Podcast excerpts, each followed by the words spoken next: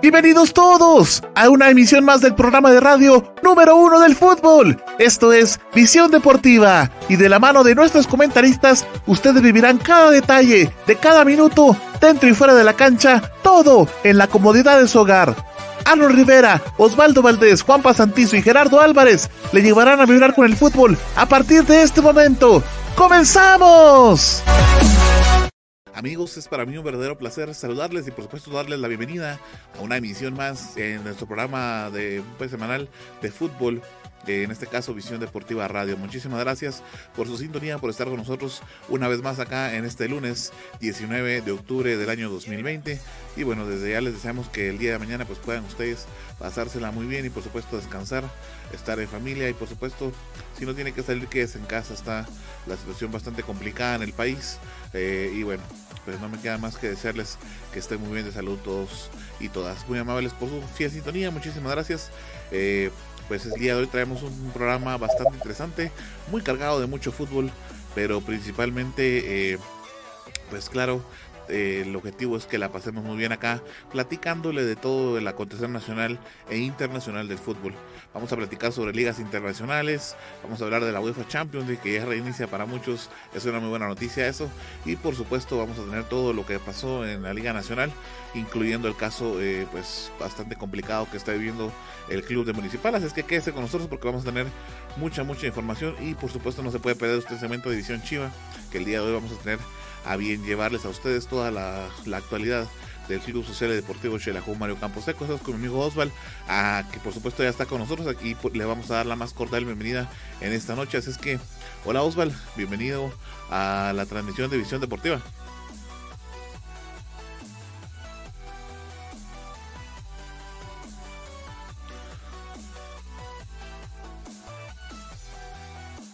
Pero creo que tenemos algunos inconvenientes técnicos por ahí, ustedes disculparán. Mira, vamos mientras tanto a saludar a nuestro amigo Gerardo. Gerardo, bienvenido a la transmisión de Visión Deportiva. ¿Qué tal? Muy buenas noches, un gustazo enorme poderlos saludar eh, en esta noche de lunes, eh, un gustazo enorme.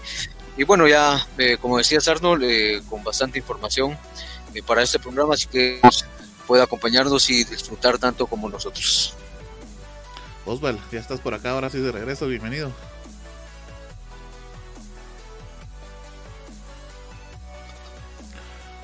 Gracias Arnold, así que gracias a ustedes, bienvenidos aquí en Visión Deportiva, otra emisión más, donde usted se va a enterar de lo que es el deporte nacional e internacional, en un solo lugar, aquí en Visión Deportiva. También nos acompaña nuestro amigo Juan Pablo. Juanpa, bienvenido a la transmisión de Visión Deportiva de esta noche.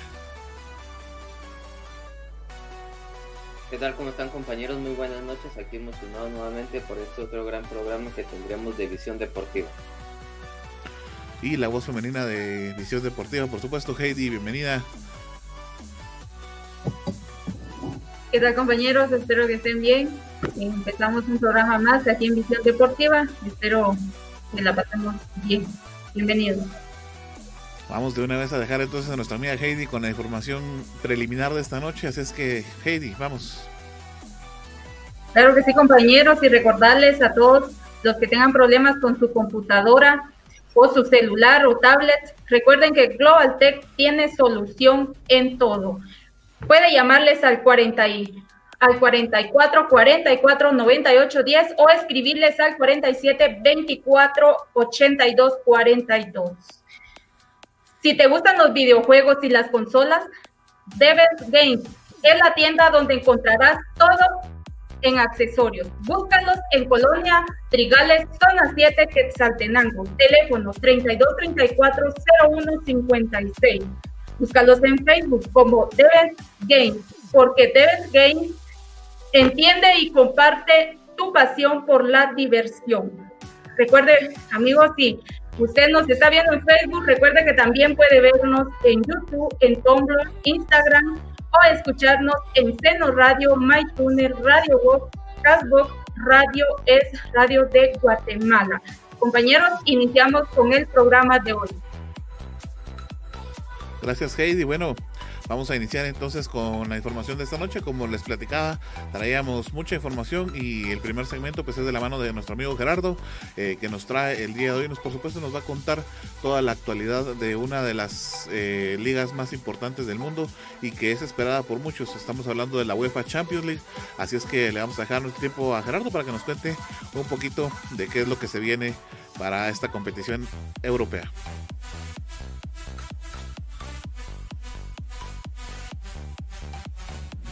Por supuesto que sí, es que eh, ya se reanuda de nuevo la competencia eh, de clubes más importante del mundo, la UEFA Champions League, en donde pues bueno, sabemos que se reúnen los mejores clubes de Europa para competir por este tan deseado trofeo.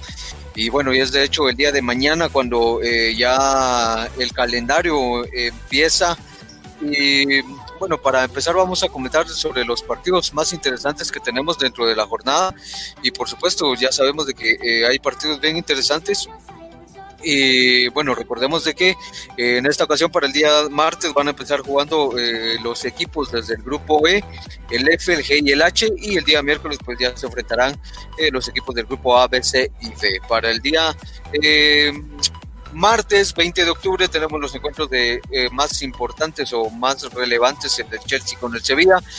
Eh, tenemos el encuentro de, eh, grupo F entre el Lazio y el Dortmund. en el grupo G tenemos el encuentro del Dinamo de Kiev contra la Juventus y el Barcelona contra el Ferencváros, este equipo húngaro que bueno pues es la primera ocasión que aparece en la UEFA Champions League en el grupo H eh, se enfrentarán el día de mañana el París, eh, el París Saint Germain contra el Manchester United. Y bueno, ya para el día miércoles tenemos los encuentros entre el, eh, el Bayern de Múnich, un encuentro bastante interesante, el actual campeón contra el Atlético de Madrid, un equipo siempre importante e interesante. En el grupo B, el Real Madrid se va a enfrentar al, al Shakhtar Donetsk, el Inter de Milán contra el Mönchengladbach.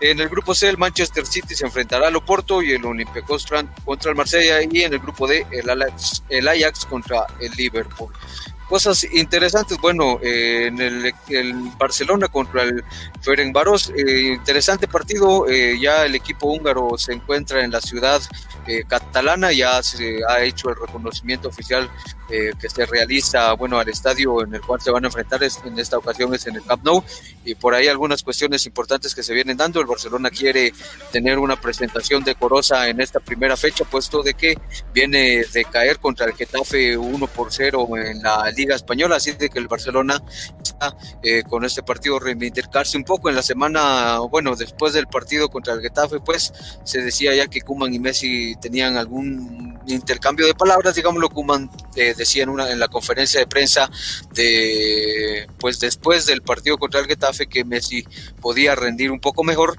Pero bueno, después de esto Kuman se retracta y dice que en realidad eh, no han sido el equipo suficiente, digámoslo así, como para poderles dar eh, las oportunidades eh, que Messi necesita para pues, ser el, jugador importante que todos conocemos. El Chelsea el Sevilla, partido interesante también. Lopetegui decía en la conferencia de prensa previa a este partido de que bueno, la van a tener complicada, ya que pues todos sabemos de que el Chelsea, eh, bueno, más bien las palabras que eh, decía Lopetegui era de que el Chelsea ha hecho una inversión bastante importante, bastante interesante en cuanto a, bueno, este último mercado de fichajes, entonces de que se iban a tener que aplicar a fondo poder sacar un buen resultado desde el principio y bueno, no tener complicaciones en el resto de la competición. Así de que eh, sabemos de que también el Sevilla ha venido haciendo eh, buena buenas presentaciones en estos últimos años en torneos europeos, siendo campeón de la UEFA Europa League eh, por ya seis ocasiones consecutivas. Por ahí, el partido del París contra el Manchester United también, Kylian Mbappé, algunas palabras importantes para este jugador Rashford del Manchester United de que era uno de los más peligrosos del momento, era uno de los jugadores más rápidos y pues más potentes que hay en la, en la actualidad. Y, de hecho mencionaba de que en los entrenamientos que habían tenido previo pues eh, por toda esta situación de la UEFA Nation League donde pues se juntaron las eh, selecciones europeas en los entrenamientos que había eh, podido compartir con su compañero de selección Paul Pogba que es compañero de equipo de Rashford en el Manchester United pues Paul Pogba mencionaba mucho las características que tenía eh, este jugador inglés y bueno, pues decía Kylian Mbappé en la entrevista que le realizaban que es raro de que eh, Paul Pogba se eh, refiera a algún compañero jugador de tal manera. Así de que esos son los encuentros interesantes para el día de mañana, los más importantes, los que atraen más audiencia y bueno, esperemos a ver cómo quedan los resultados luego de pues que se dispute la primera jornada el día de mañana 20, martes 20 de octubre. Para el día miércoles, como les decía, pues se va a jugar eh, encuentros bastante interesantes. El primero, el Bayern de Múnich contra el Atlético de Madrid, un encuentro bastante interesante. El Bayern de Múnich que viene siendo una aplanadora en estos tiempos en las ligas europeas. Sabemos de que está a solo un título de conseguir el sextete, que bueno, de momento eh, conocemos y bueno, es el, el único equipo europeo que tiene un sextete en su palmarés, pero el Bayern de Múnich está muy cerca, puesto que solo le falta ganar el Mundial de Clubes para acercarse, o más bien para igualar al Barcelona en, este, este rubro. El Atlético de Madrid llegaba con algunas variantes interesantes, puesto que eh, se decía que iban a tener hasta cinco variantes dentro del armado que habían presentado el fin de semana en el partido que disputaron de la Liga Española, entre ellos algunas cuestiones interesantes. Parece que el jugador mexicano Héctor Herrera va a ser eh, titular en este partido, esperemos que le vaya muy bien. Y bueno, pues a ver al final qué es lo que depara el encuentro entre estos dos grandes equipos eh, europeos. El otro eh, partido interesante, pero este del grupo B, el Real Madrid contra el Shakhtar Donetsk.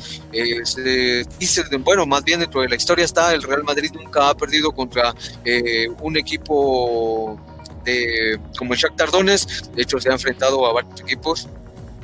Eh, como el Shakhtar Donetsk y bueno, de momento no ha tenido ninguna derrota, así que el Madrid también llega bastante bien parado para la primera eh, jornada de la UEFA Champions League.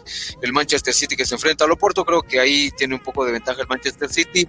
Y bueno, para terminar el Ajax contra el Liverpool, sabemos de que el Liverpool es un equipo de historia, de hecho un equipo bastante... Eh, interesante en lo que está realizando en estos últimos momentos porque bueno pues sabemos de que no lleva eh, pues un torneo en la liga inglesa bastante parejo por decirlo así y el Ajax sabemos que es un equipo que tiende a dar siempre las sorpresas. Así que esa es la primera jornada de la UEFA Champions League que se empezará a disfrutar desde mañana eh, el día de la revolución 20 de octubre así de que bueno, esperemos todos puedan ahí estar atentos a los resultados y ya los platicaremos el día viernes acá en Visión Deportiva. ¿Algún comentario que tengan por ahí, compañeros? ¿Algo que les parezca interesante sobre la primera jornada? Tal vez algo que no, no habíamos eh, la oportunidad de comentar aquí en Visión Deportiva sobre el posible grupo de la muerte. Yo estuve ahorita analizando bien los grupos ahí eh, yo creo que ese grupo H, donde está el Paris Saint Germain, Manchester United y el Leipzig, que bueno, ahora recordando que está en lo que es el primer, bueno, en los primeros puestos de lo que la, de la Bundesliga, pero más adelante vamos a hablar sobre, sobre esto. Y también recordando que este Leipzig llegó a instancias semifinales en la pasada campaña de lo que es la Champions League. Eh, a mi punto de vista que ese sería el, el, lo que es el grupo de la muerte. Otro que podría entrar también por ahí en esas instancias es el, el grupo D, entre el Ajax, Liverpool, el Atalanta, otro que también hizo gran papel en la edición pasada de la Champions League. Y bueno, a mi punto de vista, esos serían lo que son los dos grupos de la muerte de, lo esta, de esta Champions League. Sí, coincido contigo, Oswald, que es el H quizá el más, el que va a estar más peleado. Y bueno, al final de cuentas, todos estamos a la expectativa de ver qué es lo que va a hacer el Real Madrid y Barcelona. Y bueno, por supuesto, los equipos grandes como los el Manchester, eh, eh, también eh, el Bayern de Múnich y demás equipos, ¿verdad? Principalmente porque el Bayern de Múnich, ya lo mencionaba Gerardo, pues al final pues estamos a la expectativa de ver qué es lo que va a lograr en la jornada, en la, perdón, en el torneo pasado de la UEFA Champions League. Fue una total aplanadora. Hablando del Real Madrid y el Barcelona, este fin de semana no les fue tan bien y pasó algo histórico que también más adelante le vamos a tener. Pero Juanpa nos trae toda la la actualidad de la Liga Española, principalmente este fin de semana, Juanpa. Sí, por supuesto que sí, compañeros, y es de que este fin de semana hubieron resultados bastante interesantes en la Liga de las Estrellas, la Liga Española. Comenzamos con el partido del Celta de Vigo y el Atlético de Madrid, en donde los colchoneros ganaron de visitantes 2 a 0. con un gol de Lucho Suárez al minuto 6 y finalmente un gol de Yannick al minuto 95. Pero los que son los dos partidos más importantes son los de Real y el Barça. De parte del equipo merengue jugó el sábado 17 contra el Cádiz en condición de local. Y lo interesante es de que el equipo merengue perdió 1 a 0 con gol de Anthony Lozano al minuto 16. Algo que es curioso de este jugador es de que es de nacionalidad hondureña, así que muchas felicidades y está sacando en alto a los centroamericanos. Y de parte del Barcelona también lo curioso es que también perdió 1 a 0, creo que en condición de visita, enfrentando al Getafe. El que metió el gol fue Jaime Mata al minuto 56 de penal. Es algo curioso porque los dos equipos llegarían casi iguales para el clásico que se jugará entre, entre muy poco tiempo, entre 5 días si no estoy mal. Hay que revisar las primeras 5 posiciones de la Liga Española. En el primer lugar va la Real Sociedad con 11 puntos, seguido del Villarreal con 11 puntos. En tercer lugar va el equipo merengue del Real Madrid con 10 puntos. Cuarto lugar va el Getafe con 10 puntos también. Y quinto lugar sorpresivamente Cádiz también con 10 puntos.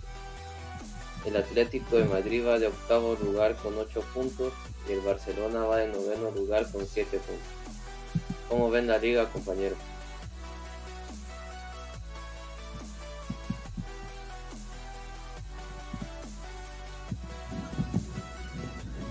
Bueno, al final complicado para estos dos grandes eh, equipos de la Liga Española. Bueno, los dos caen eh, en condición eh, de visita. No, el Madrid cayó en condición de local, ¿verdad? Sí, de local. Fue el Barcelona el que cayó en condición de visita contra el Getafe. Bueno, sí, interesante, como decías, lo, lo, lo del Madrid, bueno, me hace, bueno, no sé cómo piensan ustedes, pero me parece que el Getafe eh, tiene más posibilidades, o bueno, sería un equipo un poco más fuerte que el Cádiz, porque el Cádiz es un equipo recién ascendido, entonces hay un poquito complicado lo del Madrid, por supuesto. Eh, ya no son aquellos años dorados del Barcelona o del Madrid, pues cuando estábamos acostumbrados a que en cada jornada fuera una victoria segura, sino ahora pues las cosas eh, han mermado, los equipos por supuesto que han bajado en su rendimiento todos, o bueno, al menos estos dos, y en realidad ya nos sorprende también, ¿no? Y ciertamente le da un poquito más de sabor también a la liga, ¿no? También le da un poquito más de interés porque, como vemos ahora, es la Real Sociedad la que se encuentra eh, en la primera posición de momento y eso me parece bastante excelente, puesto que esos equipos que durante años se perdieron, como la Real Sociedad, el Deportivo La Coruña, el Betis, el Valencia, equipos eh, interesantes, eh, habían perdido mucho protagonismo en estos últimos años, pero qué bueno, eh, bueno, me parece que bien para el fútbol, mal para el, Barcelona y el Real Madrid, eh, pero como les repito, bien para el fútbol que estos equipos vuelvan a, a tomar eh, protagonismo dentro de la Liga Española, porque esperemos también de que la Española en determinado momento llegue a ser tan competitiva como lo es la Liga Inglesa en estos momentos. ¿no? Y bueno, difiere un poquito en tu comentario que uno tiene más trayectoria que el otro. Tal vez en la historia sí, pero en la actual eh, temporada de la Liga Española no, porque si analizamos lo que es la tabla de posiciones que nos acaba de decir nuestro amigo Juanpa, el Cádiz está en la quinta posición, el Getafe está en la cuarta posición. Ambos tienen lo que son eh, 13 partidos ganados, un empatado y un perdido. Y tienen lo que son 10 puntos, lo que son los, los dos equipos. Por ahí vemos lo que la tabla de posiciones. Entonces, pues por, algo, ¿verdad? Por algo le está ganando a estos dos grandes de, la Liga Española, aprovechando lo que es el, declive que tienen los, los dos grandes de, España. Ni Barcelona ni Real Madrid andan en sus mejores momentos, como bien acaba de decir, no están en sus momentos dorados de, de, donde, bueno, eran imparables, eran imbatibles esos dos clubes, pero ahora, bueno, Ahora, ¿qué nos espera para el próximo domingo, la próxima fecha, cuando se enfrenten estos dos clubes? Por ahí decían comentarios luego de estos dos partidos que se espera lo que es una chamusca, ¿verdad? Pero al final, a ver, vamos a esperar qué es lo que, se, lo que pasa en este, en este encuentro. Así que vamos a meternos de lleno lo que sería no, pero, la. ¿Sí, Gerardo? No, les iba a comentar que imagínense lo, lo, agradable, lo atractivo que sería para la Liga Española que un equipo como el Sevilla o incluso como el Atlético de Madrid, como la Real Sociedad, pues quedaran campeones después de tantos años de escuchar solo Barcelona y Real Madrid. Creo que sería algo bastante positivo, pero bueno, vamos con el siguiente segmento, Osvaldo. Gracias, Gerardo. Vamos a meternos de lleno con la otra liga de viejo continente. Vamos a hablar de lo que es la liga inglesa. Que este fin de semana pasado se vio lo que fue la jornada número 5. Y entre uno de los partidos más llamativos estuvo el Everton contra lo que es el Liverpool. Esto es el derby que se vive en la ciudad de Liverpool precisamente. Déjenme contarles que este encuentro eh, fue el que inició la, jornada número 5 a las 5 y media de la mañana, hora guatemalteca. Y bueno, finalmente el marcador fue de uno, eh, perdón, de 2 a 2. Un encuentro vibrante desde el inicio al final, donde lo que fue el anotador del empate fue Calvin Lewin, con el cual eh, sigue anotando lo que fueron sus, sus goles en la Premier League y ahora consigue su séptimo gol en lo que es la tabla de goleo. Y aparte, déjeme contarle que también anotó el señor Mohamed Salah, que consigue su gol número 100 con lo que son los Reds de Liverpool con Jurgen Klopp. Y bueno, finalmente fue repartición de puntos para que el Everton pueda seguir en lo que es la cima de, las de posiciones de lo que es la Gran Premier League. Además de este encuentro, también se desarrolló otro de los encuentros más llamativos. Ah, bueno, ah, bueno, antes de pasar a ese siguiente encuentro, compañeros aquí en cabina, también lo que resultó polémico en este partido fue lo siguiente, ya que el minuto 94 prácticamente llegaba lo que era el centro de la muerte y para, bueno, también que le favorecía lo que era el conjunto de, Liverpool para poder anotar lo que era el tres goles a dos y finalmente darse lo que son los tres puntos. Henderson había anotado este gol, pero en pantalla veíamos que se pasó o pasó lo que fue la revisión de VAR y veamos lo que es la línea con la cual está dividiendo eh, lo que es eh, Sadio, eh, Mané en este, en este lado y los defensas que es Jerry Mina y Kane. Por aquí estaba diciendo el árbitro central que era fuera de lugar por lo que le, la mano de, del señor eh, Sadio Mané y por eso fue anulada lo que fue la, la, esta jugada, con lo cual hubiera ganado el Liverpool por tres goles a dos. Así que desafortunadamente el VAR esta, esta vez hizo de las suyas porque no le concedió el gol al conjunto del Liverpool. Ahora sí pasamos a lo que es el siguiente encuentro. Déjenme decirles que también se vio el encuentro entre el Manchester City y el Arsenal. Otros encuentros vibrantes, como los había anticipado la semana anterior, precisamente el día viernes. Esto se vivió en el estadio Etihad Estadio, por supuesto. El conjunto de José Guardiola que está recibiendo el conjunto de Michael Arteta, dos entrenadores españoles para ver quién gana lo que era farmacéutica. En esta ocasión ganó lo que fue el Manchester City por gol de Raheem Sterling, eh, un gol a cero y por supuesto con lo cual se lleva lo que es, son los tres puntos en este gran duelo. Vamos rapidito a lo que es la siguiente nota del por supuesto del próximo encuentro que se vio de los interesantes. Aquí fue lo que fue entre el Leeds United y el Wolves. Este encuentro se vio el día de hoy, lunes, a la una de la tarde. El Leeds United, que es el equipo recién ascendido a la Liga Premier, eh, dirigidos por Marcelo Loco Bielsa. Y por otro lado tenemos al Wolves, que bueno, lo que es la figura principal es el mexicano Raúl Jiménez. En esta ocasión, Raúl Jiménez volvió a anotar al minuto 70, con lo cual le dio la victoria al Wolves y con esto, déjenme contarles que ahora el Volves está ya en lo que es entre las primeras posiciones y el, y el United desciende lo que son dos casillas en esta tabla de lo que es la Premier League.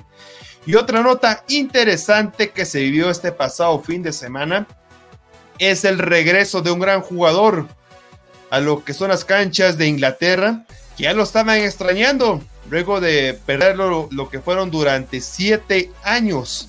No hablo ni más ni menos que de lo que es el Express de Gales, Gareth Bale, que entró al minuto 77 de este, bueno, minuto 70 de este encuentro que fue entre el Tottenham contra el Sheffield United. Entró de cambio, entró reemplazando al señor, eh, el brasileño, si no estoy mal, Lucas eh, Moreira minuto 70, y luego de lo que viene diciendo, luego siete años, con cinco meses, y cinco días nuevamente se puso la casaca del Tottenham Hotspur y por supuesto también entró en lo que fue el césped de, de, este magnífico estadio. Así que el regreso de otro grande a lo que es la Liga Premier y con esto tiene otro delantero más para lo que es eh, Josep Mourinho. Y bueno, déjenme contarles algo curioso sobre este encuentro, que antes de que entrara el señor Gareth Bell, iba ganando el Tottenham de 3 goles a 0, pero finalmente el resultado de fue, de, fue 3 a 3. Así que algo curioso, de mala suerte para lo que es eh, Gareth Bell, que en su redebut eh, de entrar con lo que son los Spurs del Tottenham, le empataron lo que fue el marcador de 3 a 3. Y finalmente vamos a analizar lo que es la tabla de posiciones de la liga inglesa, la Gran Premier League.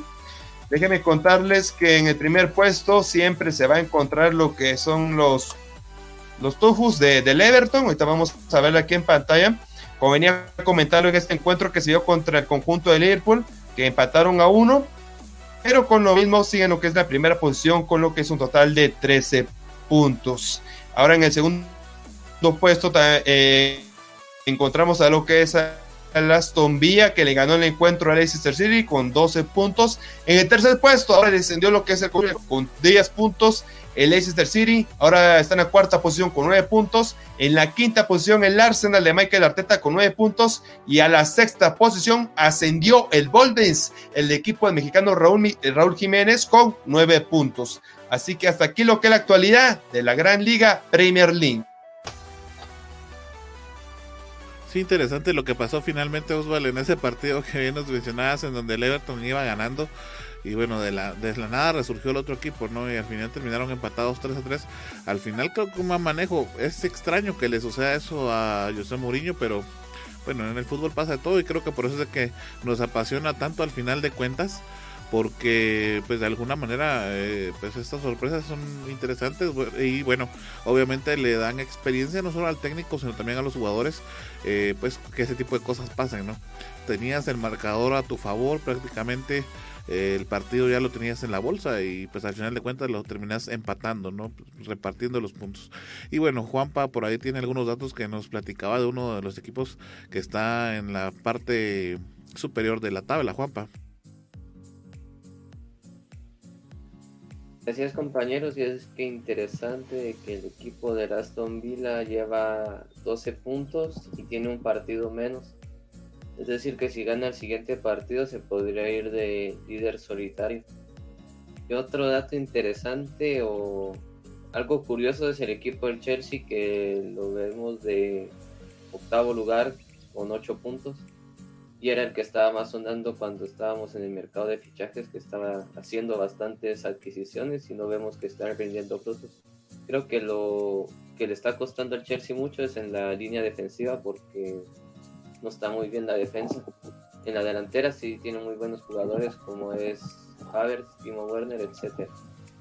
No, y es que lo platicábamos en varias ocasiones pasadas, en programas anteriores, en donde decíamos que la Premier League es una de las ligas que más sorpresas da. Eh, no hay equipos pequeños, todos. Eh, es una liga bastante equilibrada y de muy buen nivel de fútbol, en donde se ven partidos escandalosos de muchos goles, o partidos, bueno, de hecho este fue un partido de seis goles al final de cuentas, ¿no? Pero partido donde se va equilibrado 3 a 3 después de que un resurgió, en fin, situaciones de ese tipo son cotidianas en la Premier League, obviamente son equipos muy fuertes con mucho presupuesto y que obviamente invierten en, ese tipo de cosas, en ese tipo de jugadores, de técnicos y eso es lo interesante de la Premier League.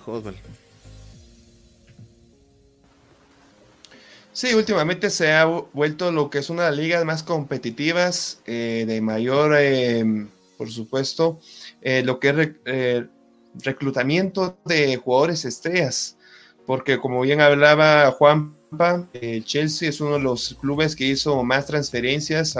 empezamos con Timo Werner, con lo que es el defensor eh, brasileño Thiago Silva, también eh, un mediocampista promesa de lo que es el del, país de Alemania. Y con ellos también encontramos a lo que es el Arsenal, el City, el United, como bien dicen por ahí, lo que es el Big Six, los mejores seis de lo que es la Premier League, pero ya ellos se les están viendo lo que es el Everton, eh, dirigidos por, la, por Carlo Ancelotti, que ya eh, tiene sus filas al colombiano James Rodríguez, y también, como hablaba Juanpa, también el Aston Villa, ¿verdad? Un equipo que es de media tabla, pero ahora está resurgiendo. Y bueno, va a ser una pelea muy interesante en lo que va a ser durante esta temporada, si sigue lo que es la sintonía de, de estos partidos. Más que todo con esos clubes que no son muy conocidos que estén en lo que es la cima de la tabla. Así que con esto finalizamos lo que es la Gran Premier League. Vamos a lo que es por ahí cerca de Inglaterra, nos vamos con Alemania, con lo que es la Bundesliga, Juanpa. Sí, por supuesto que sí, compañeros. Ahora nos toca hablar un poco de la liga alemana, la Bundesliga. Es que en la Bundesliga se jugaron esta fin de semana partidos bastante interesantes, como por ejemplo el partido que era el más llamativo fue el del Augsburgo y el Leipzig. Pero ¿por qué dicen ustedes si no son super equipos? Y es que hay que resaltar de que en la jornada anterior el Augsburgo venía de primer lugar y el Leipzig venía de segundo lugar. Es decir, de que se enfrentaron el primero y el segundo lugar. Este partido lo ganó el Leipzig 2 a 0 con goles de José Ángel al 45 y Joseph Poulsen al 86. Otro partido interesante y como siempre hay que seguirle las huellas al equipo del Bayern Múnich. El equipo bávaro ganó de visita 4-1. Un equipo que recién había ascendido a la Bundesliga, al equipo de la Arminia, con un doblete de Thomas Müller al minuto 8 y al 55 también Robert Lewandowski metió un doblete al minuto 25 y al 45 posteriormente. Y finalmente, para culminar el partido, por Dentín Tolisso metió un gol al minuto 76. Otro partido que es bastante llamativo era el del equipo de Hoffenheim, que donde está el goleador actual de la Bundesliga, que es Kramaric, enfrentando al equipo del Borussia Dortmund, el equipo de Haaland. Este partido culminó 1 a 0, fue un partido bastante peleado en donde los dos equipos tuvieron bastantes chances para llevarse la victoria, pero el único gol de este partido lo metió el jugador Marco Royce luego de estar como 7 o 8 meses lesionado. Es una lástima para este jugador, Marco Royce, que se lesiona cada, cada 2, 3, 4 partidos y mucho, y sus lesiones no son pequeña se podría decir de 15 a un mes, sino tardan ya de medio año a más. Culminando con esto, ya veremos las posiciones, cómo quedaron en esta jornada, la jornada número 4, en donde el primer lugar es el Leipzig con 10 puntos, seguido del Bayern Múnich con 9 puntos. En el tercer lugar está el Borussia Dortmund con 9 puntos, cuarta posición Frankfurt con 8 puntos y finalmente 15, quinta posición del Stuttgart con 7 puntos. Algo que estoy viendo que es algo llamativo en estas que son las posibles tres ligas más interesantes de Europa es que en las primeras posiciones no están los equipos que siempre están habitualmente. Vamos aquí en la Bundesliga, sí el Bayern y el Dortmund, pero no vienen en el primero y segundo lugar. Estamos viendo que el Leipzig les está ganando la delantera. ¿Cómo ven esto, compañero?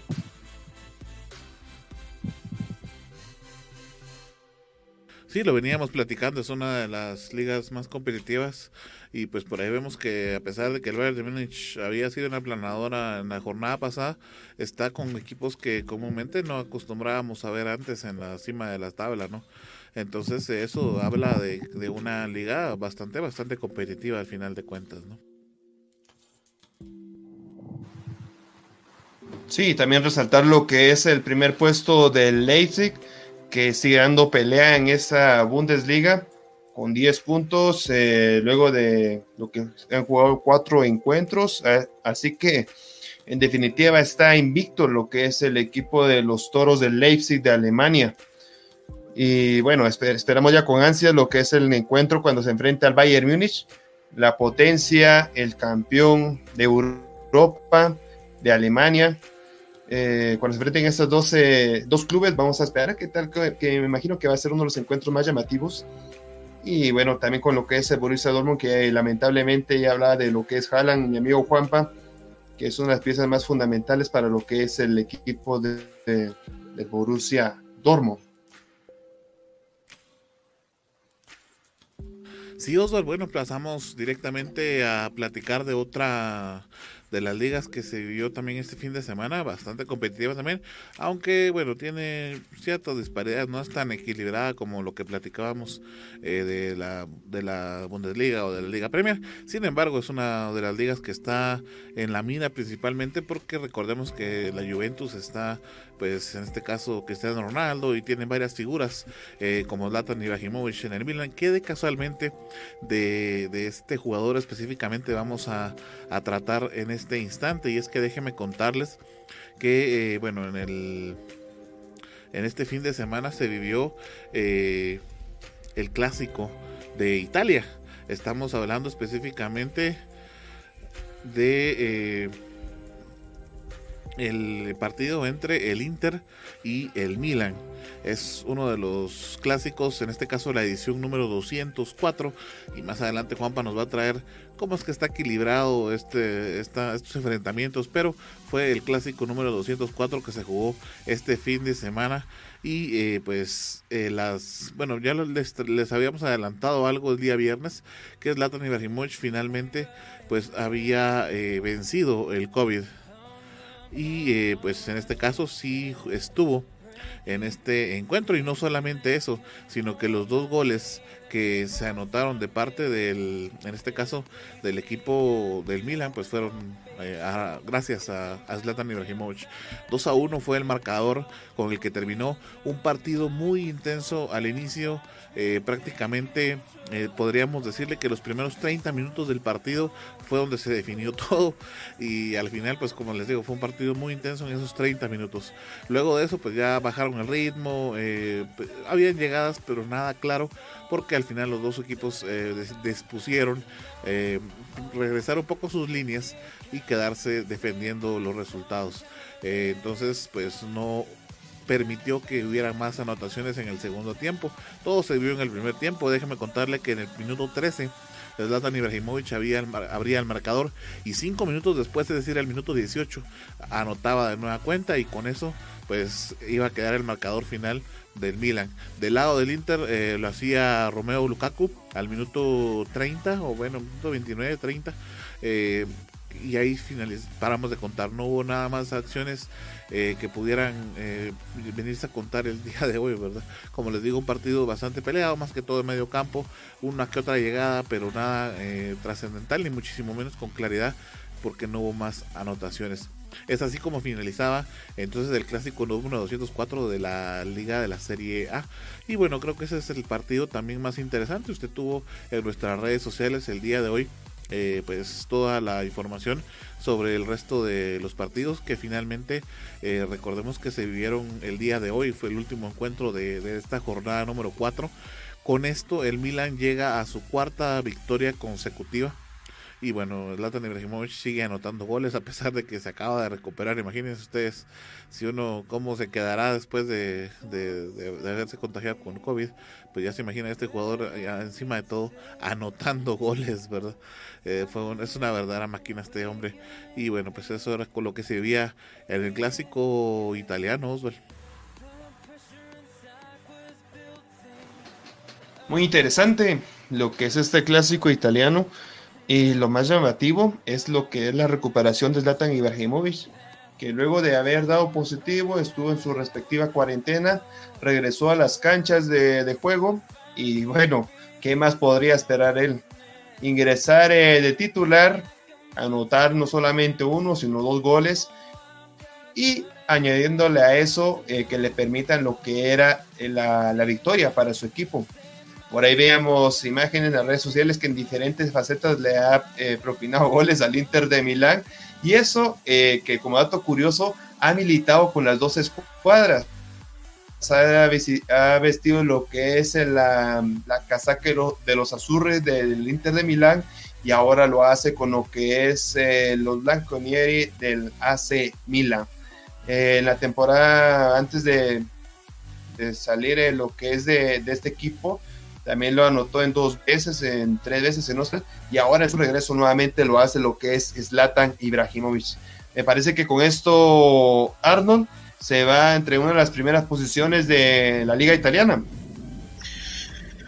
No, y es que fíjense compañeros de que, bueno, antes de que pasen a, o Arnold que, que dé las posiciones, es interesante porque lo que está haciendo el Milan eh, es de resaltar bastante y es que recordemos que el Milan tuvo su pasaje bastante sombrío en cuanto al fútbol que estaba desarrollando por cuestiones económicas y dirigenciales más que todo, pero bueno, desde que el Milan ganó, eh, o bueno, desde que el Milan eh, regresó al fútbol, eh, o bueno, más bien, mi comentario un poco complicado, pero desde que el fútbol regresó después de la pandemia, el Milan ha ganado 13 de los 16 partidos que ha jugado y ha empatado desde ellos. De hecho, el Milan hasta el día de hoy, hasta este momento, es eh, uno de los eh, pocos, creo que solo hay cuatro equipos de las ligas eh, europeas grandes que se mantiene con invicto y dentro de ellos está el Milan que al frente y al mando de este equipo está pues el Zlatan Ibrahimovic a sus 38 años. De hecho, por detrás de eh, el Milan está el Atlético, eh, de equipos que, bueno, todavía están eh, invictos, está el Stade Rein, de este equipo de la liga francesa y bueno, la verdad es que el Milan ha hecho una temporada y aunque ya regresa este año a las ligas europeas, esta vez a la Europa League, pues es importante porque recordemos que el Milan desde el 2014 no había disputado ligas europeas, bueno, más que todo la Champions League, aunque no está todavía ahí, pero sí, ya en esta oportunidad puede disputar la UEFA Europa League, así que interesante lo del Milan. Sí, Gerardo, ya para contestar la pregunta de nuestro amigo Osberg, de hecho ya las tenemos ahí en la pantalla, las posiciones de la Liga Italiana. Cabe resaltar que sí, con eso el Milan queda en primer puesto. Y déjenme contarles que se estaba peleando contra el Sassuolo, que prácticamente ha ganado la misma cantidad de partidos, pero casualmente en este donde el Milan le gana al Inter de Milán, el Sassuolo empató. Eh, y bueno, con eso entonces eh, perdía unos puntos que le bajaban de posición, ¿no? Recordemos que en este caso, pues el Sausuelo tenía eh, un partido bastante interesante también ah, dentro de toda la, jornada número 4 de esta Serie A. Y bueno, también podemos verificar más abajito que está el Atalanta, el Napoli y la Juventus respectivamente en, las eh, en las posiciones, ¿verdad? La Juventus se encuentra en quinta posición a pesar de que eh, también ha tenido buenos encuentros, pero ya lleva dos empates y dos victorias, ¿verdad? Y es por eso que está en la quinta eh, posición. Déjenme contarles que el Sausolo, bueno, por ahí tenemos algunos inconvenientes con la... Ahora sí. Déjenme contarles entonces que eh, para la jornada número 4 el Sausolo se enfrentaba al Crotone y fue ahí donde empató y es con eso que pierde los puntos y por eso es de que entonces eh, pues con el Milan eh, pues quedan por ahí peleándose los primeros dos puestos de la tabla de la Serie A. Y bueno, con eso finalizamos entonces eh, la información de esta liga tan importante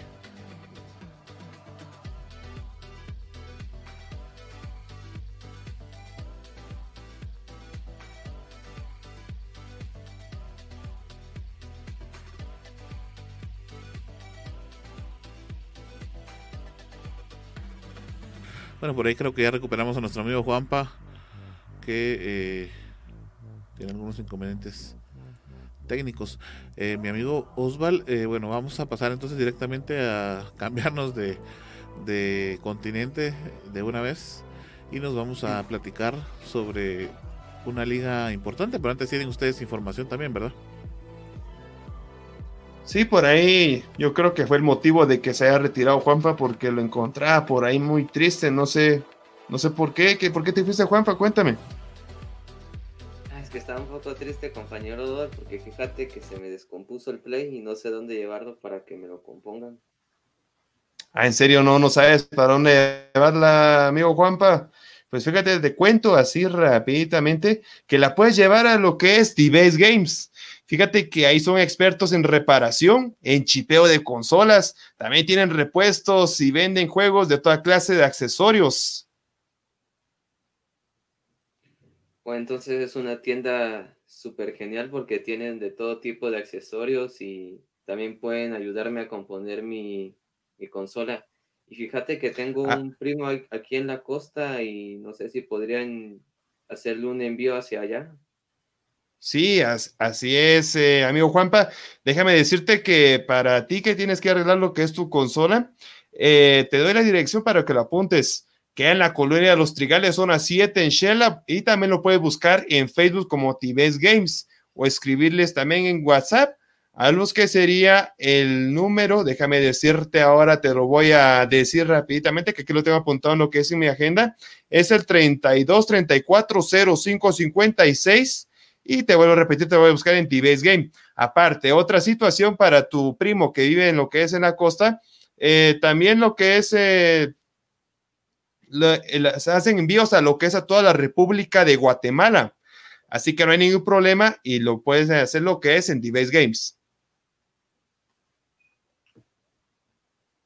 Por supuesto que sí, muchas gracias compañero Osval por darme la dirección, lo llevaré allá inmediatamente.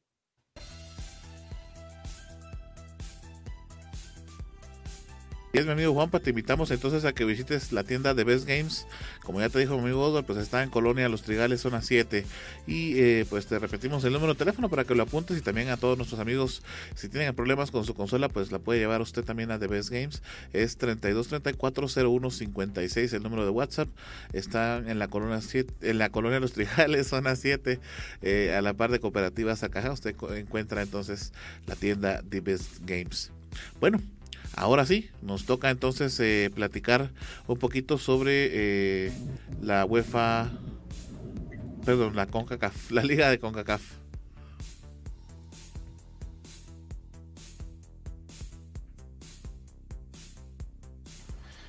Déjeme contarles rapidito lo que es la liga de la CONCACAF, la CONCA Champions, como mencionan por ahí, ¿verdad?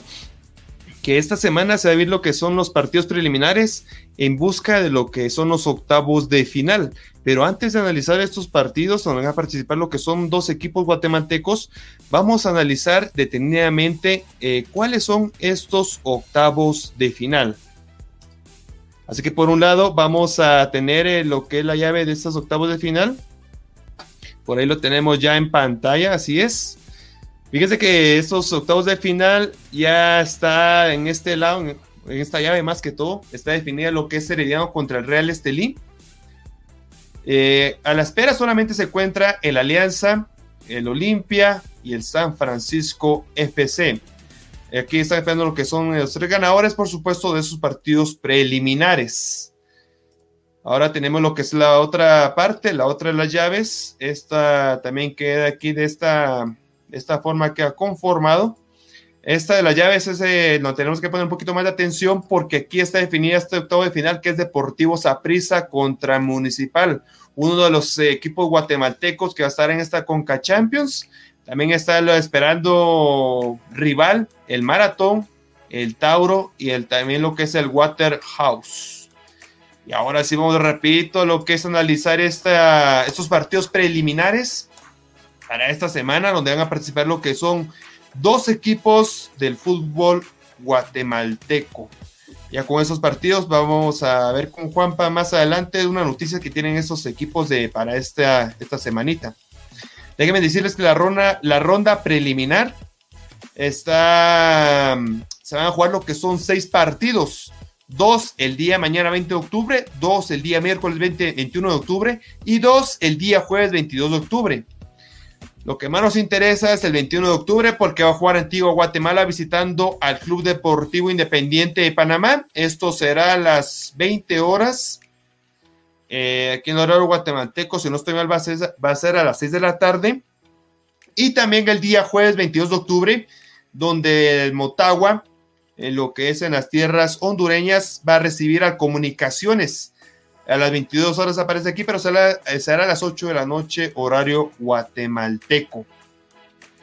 Fíjense que para comentarles, eh, Antiguo Guatemala el día de hoy ya salió de tierras guatemaltecas y bueno, ya está en lo que es en el país de Panamá para prepararse lleno para el próximo miércoles cuando se frente al Club Deportivo Independiente.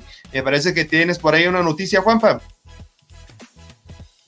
Sí, así es de parte del equipo, algo del equipo de comunicaciones, y es de que dieron a conocer de que el jugador Vladimir Díaz, el colombiano, será baja para el partido contra el equipo de Motagua. Díaz hizo un comunicado en donde dijo que todavía tiene molestias en el hombro derecho tras sufrir una caída muy fuerte contra el equipo del Deportivo Iztapa. Algo interesante es de que Díaz anotó gol contra Iztapa y posiblemente va a ser una iba a ser una pieza fundamental para el equipo algo cuando vayan de visita con Motagua. Así que lástima por esa noticia para lo que es el, equipo Albo, el, equipo de comunicaciones. Como bien acaba de mencionar Juanpa, es uno de los que anotó en, los, en la goleada de tres goles de cero contra Deportivo Iztapa. Pero bueno, ahí vamos a, a, ver qué es lo que pasa. Recordando que también está el delantero Agustín Eltín Herrera, ahí para lo que es delantera del equipo Albo. Y bueno, estos son los partidos de la semana. Recuerde, el día, a ver si nos pueden compartir por ahí, por favor, eh, compañeros. El día miércoles 21 de octubre, Independiente contra Antiguo Guatemala, eso va a ser a las 6 de la tarde, horario guatemalteco. Y el día jueves, eh, Motagua está recibiendo al equipo de comunicaciones el próximo jueves 22 de octubre. También cabe recordar que estos eh, partidos son eh, a visita recíproca. Eh, primer duelo que se va a ver el día esta semana y el siguiente duelo, si no estoy mal, se va a ver la próxima semana, ya va a ser en tierras guatemaltecas. por lo que son las características de lo que es el, el césped que se tiene que desarrollar en estos tipos de encuentros, creo que los dos partidos se van a vivir en el Doroteo Guamuch Flores. Entonces, así es como se va a vivir este, estas rondas preliminares de la Conca Champions. ¿Algún comentario por aquí en cabina, compañeros? Gracias Osval, solo para comentarte que fíjate que ya de último momento cambiaron esta situación de las rondas cuando se hizo el sorteo y no va a haber vuelta. Le tocó a los equipos de guatemaltecos solamente la visita por situaciones del COVID y por también eh, en el caso de, en los lugares en los que llegaron a esta liga de COCACAF. Entonces solamente municipal fue el que ya pasó a la ronda de octavos, ¿verdad? Pero en este caso eh, los demás equipos todavía les toca una ronda preliminar que es la que se va a jugar, ¿verdad? Y todos van a ser solamente a una visita por, en este caso, eh, la situación del COVID, ¿verdad? Sí, algo bastante interesante. Vamos a ver qué pueden hacer estos dos equipos de ámbito nacional si podrán llegar lejos esta vez en la Conca Champions como hemos venido años anteriores. No hemos llegado muy lejos pero hay que apoyarlos porque son del, de aquí de Guatemala y veremos qué es lo que puede pasar. Sí finalmente pues, nos representan a todos los chapines en este caso no por ahí está nuestro amigo Xavi Hernández como siempre pendiente de todas las transmisiones de, de visión deportiva. Gracias Xavi. Y bueno, también nos, deja, nos cuenta, ¿verdad? Ya, al fin nos había contado el fin de semana, Oswald, ¿te acordás que era el seguidor de los cremas? Y pues ahí está ya su equipo apoyando su equipo en la ronda de Concacham, de perdón, de la CONCACAF, de la Liga CONCAF. Y también está José Díaz, que nos saluda desde Belice. Dice, bueno, muchas gracias a ustedes por estar en sintonía de Visión Deportiva. Bueno, Juanpa, nos vamos con las memorias. Por supuesto que sí, compañeros. Si algo interesante es de que el equipo del Barcelona y el Real Madrid no ganaban, o mejor dicho, los dos no perdían al mismo tiempo en un fin de semana desde hace ya hace 20 años. Otra nota bastante interesante es de que se cumplieron 20 años desde que el jugador guatemalteco Carlos el Pescadito Ruiz fue reconocido como jugador del Ley Galaxy. Y por final, el último dato interesante son las estadísticas que nos dejó el encuentro entre el Inter de Milan y el Milan. En donde, por supuesto, ganó el equipo del Milan 2 a 1. Algo interesante es de que el equipo del Inter de Milan llevaba 76 victorias contra 66 del Milan. Y había habido un total de 62 empates. La última vez de que había ganado algo, otra cosa interesante es de que el Inter de Milán había ganado todos los derbis que se habían jugado desde el año 2018. Es decir, que había ganado cuatro derbis consecutivos. Eso sería todo por de mi parte, compañero. Esto es Visión Deportiva, el mejor lugar para enterarte del fútbol nacional e internacional. Quédate con nosotros, ya volvemos. Recuerda que puedes sintonizar Visión Deportiva los días lunes y viernes de 7 a 8 pm a través del canal y las plataformas digitales de Visión Deportiva y de Red de Comunicadores de Quetzaltenango. Te esperamos. Gustan los videojuegos y las consolas? Este lugar es para ti. The Best Games es la tienda en Quetzaltenango donde encontrarás lo mejor para tu diversión. Contamos con consolas, los mejores y más actualizados videojuegos, accesorios y mucho más. Nuestro personal está capacitado y se especializa en el área tecnológica para poder servirte como te lo mereces, pero ante todo, para darle solución a tus problemas. Reparaciones, mantenimiento, chipeo y venta de repuestos y accesorios, todo en un mismo lugar. Encuéntranos en Colonia Los Trigales 17 a un costado de Cooperativas Alcajá o llámanos o escríbenos al WhatsApp 3234 0156. Y si estás fuera de Quetzaltenango, no te preocupes, realizamos envíos a todos los departamentos. Búscanos en Facebook como The Best Games, porque nosotros entendemos y compartimos tu pasión por los videojuegos. Te esperamos.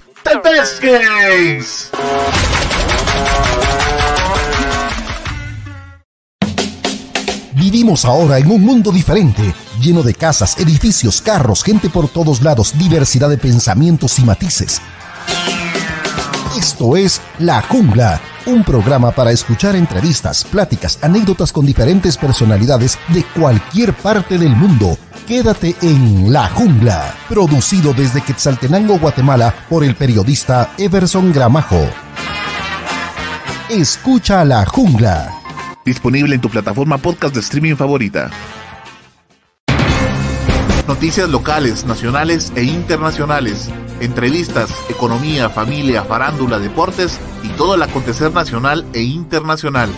Todo esto de la mano de comunicadores periodistas de amplia experiencia y recorrido, unidos para llevarle la verdad de los hechos en tiempo real. Red, red, red, red de comunicadores de Quetzaltenango. Red de comunicadores de Quetzaltenango. Red de comunicadores de Quetzaltenango. Síguenos en Facebook y comienza a estar enterado de todo.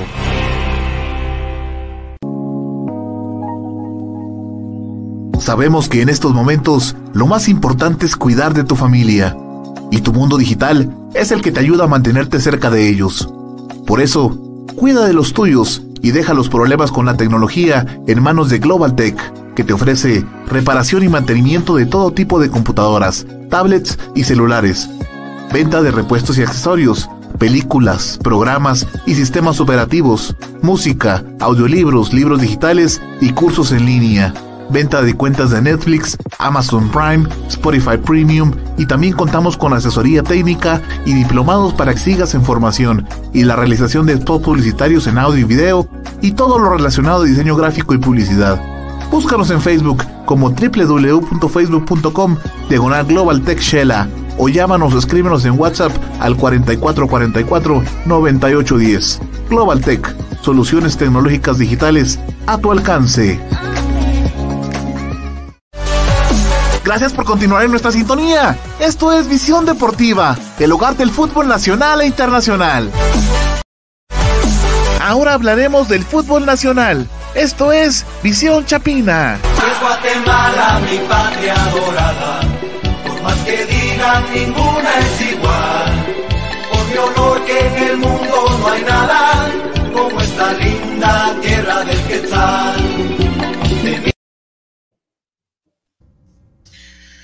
Bueno, y es que ahora nos toca hablar un poquito eh, y hacer un repaso sobre lo que sucedió y lo que aconteció este fin de semana en la primera división del fútbol guatemalteco. Encuentros bastante interesantes, ya se van moviendo los grupos en cuanto a las posiciones conforme, eh, bueno, se van agenciando de puntos. Así de que en el grupo A, los encuentros entre Plataneros y San Pedro eh, al final terminaron 0 a 0 y Marquense contra Quiché de un marcador de 0 a 0. También en este, en este grupo no hubo ni un solo gol y bueno, todos los equipos se repartieron puntos por igualdad. En el grupo B, eh, Cuatepecano contra Sololá, cayó eh, Cuatepecano de local contra el equipo de Sololá por el marcador de 1 a 0.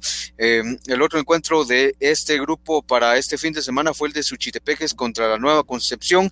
Bueno, al final terminó Suchitepeques venciendo a la Nueva Concepción por un marcador de 2 a 1. Se me olvidaba comentarles que en el grupo A, bueno, las posiciones están de esta manera. San Pedro se encuentra en el primer lugar con 5 puntos, los plataneros están en segundo lugar con tres puntos, Marquense en el tercer lugar con dos puntos, Quiché en el cuarto lugar con dos puntos y Chinabajul en el frío sótano con una unidad.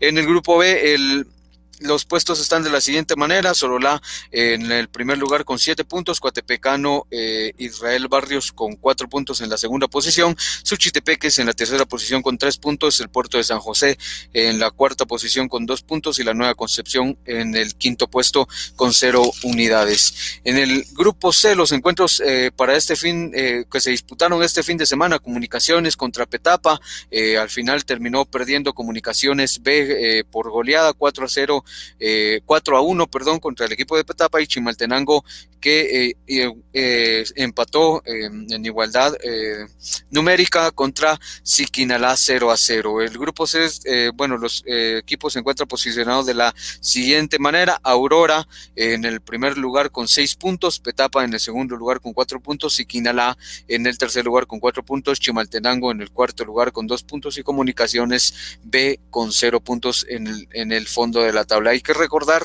y hacer mención de que, bueno, Aurora no se mencionó, o más bien no tuvo eh, participación en este fin de semana porque de la manera en la que están distribuidos los equipos, pues eh, un equipo descansa, eh, bueno, en todas las jornadas, entonces, así de que en esta ocasión en el grupo C le tocó a Aurora descansar.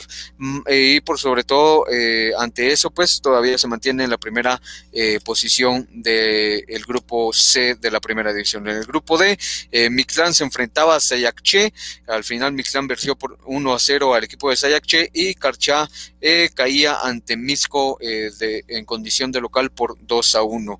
Las posiciones repartidas de la siguiente manera, Misco con 6 puntos, Sayache con 6 puntos en la segunda posición, en la tercera posición Mictlán con 4, en la cuarta Zacapatelios con 1 y en la quinta posición Carchá, los peces cenizos con cero unidades. Eso es la información relevante. Ya el día viernes, para el programa del día viernes, vamos a estar revisando, eh, o más bien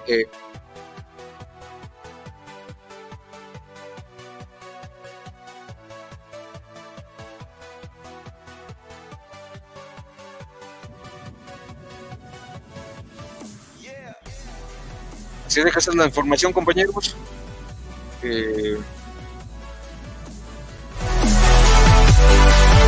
Llegó la hora de hablar del fútbol local. Esto es Visión Chiva.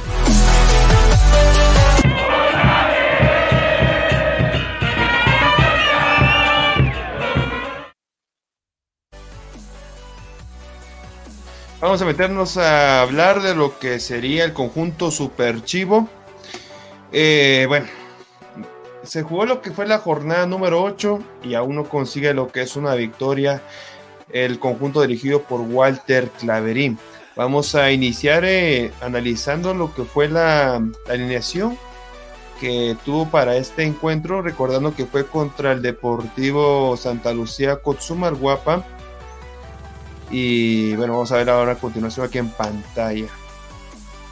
Déjenme contarles que para este partido el profesor Walter Claverín inició con una línea de tres defensores, eh, con Edwin Tambito Jr., Rivas, Rodolfo González en el centro, en la parte derecha Tomás Castillo, para que sus dos, eh, lo que dos pivotes fueran Gerardo Arias y Freddy Ruano. Aquí la primera novedad de una de todas, que ya no está Pablo Chicho Minoranza, no entró como titular, sino ahora entró Freddy Ruano.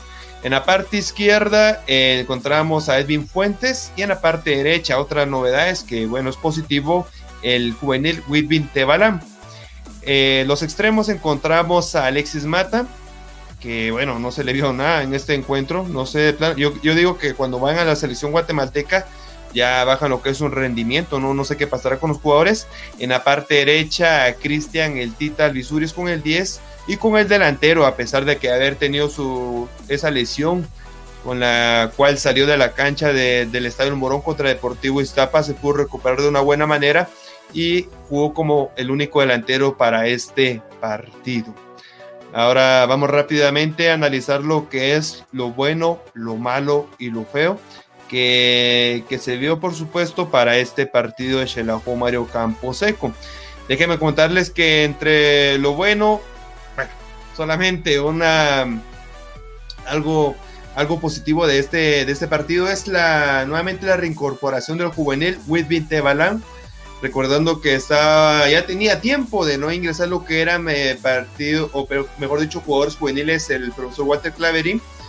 Si no estoy mal, fue hace como tres jornadas que no, no hacía uso de ellos, ni yo, ni Joshua Vico, y mucho menos Wibbin Tebalán. Y en esta jornada ya, por supuesto, entró de titular lo que es el juvenil Wibbin Tebalán. Sería lo bueno, lo positivo. Lo malo definitivamente eh, es lo que es el resultado ya como vuelvo a decir, ya hay varias jornadas sin conseguir lo que es la victoria. Si no estoy mal, precisamente fue contra el equipo Luciano, el equipo de Santa Lucía, en la primera vuelta, con el que consiguieron la última victoria de Xeraco Mario Camposeco, ese 1 a 0 que se vivió en el estadio de, de Santa Lucía, Cochumalguapa. Precisamente el gol lo anotó Israel Silva Mato de Souza, anotando su gol 152. Se tenía la esperanza que en este encuentro se volviera a reencontrar con el gol, pero no fue de esta manera. También de lo malo tenemos lo que es el rendimiento del equipo, que no, no sé qué está pasando, pero vamos a analizarlo cuando vamos a ver las imágenes del partido. Lo curioso fueron las 10 eh, tarjetas que sacó el árbitro central de este encuentro. Déjenme contarles que el árbitro central fue el señor Esteban Carrillo, que sacó un total de 11 tarjetas amarillas y una tarjeta roja.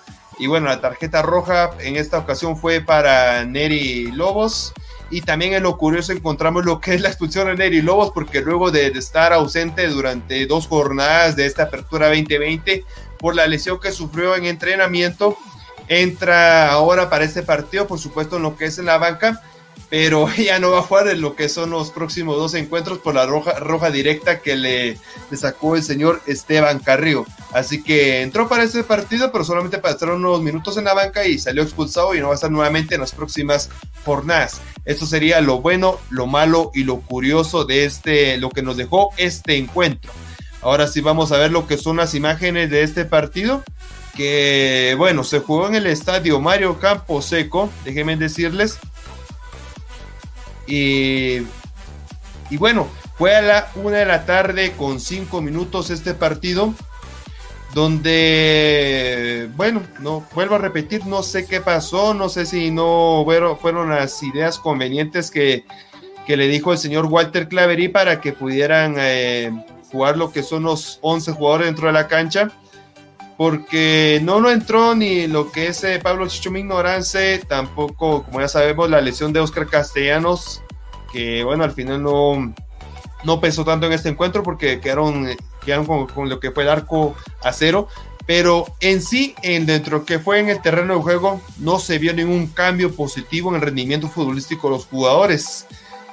Como habíamos eh, visto en la publicación de División Deportiva que se hizo el día de ayer precisamente, se vio un equipo sin ideas, eh, que no, como que ya tenían varias jornadas sin jugar juntos, porque aparte de que no concretaban lo que eran jugadas, no, hay, no habían un jugador en sí que pudiera rematar lo que era el arco.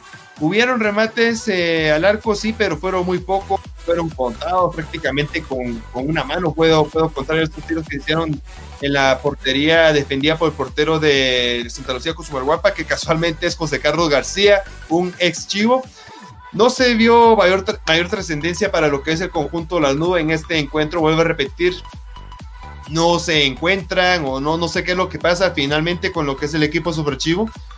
Algo debe de cambiar, por ahí teníamos eh, varias informaciones que son los jugadores o es el director técnico que debe hacerse el cambio, pero urgentemente ya por si quiere clasificarse a lo que es a la fiesta grande, porque ahora en lo que es en la tabla posiciones a nivel general, y bueno, antes de pasar ese mi comentario, por ahí veíamos lo que es la tarjeta María de Israel Silva, que también entra en lo malo de lo que es este, de este partido, porque es la cuarta tarjeta a María que está acumulando y con lo cual se pierde el próximo encuentro.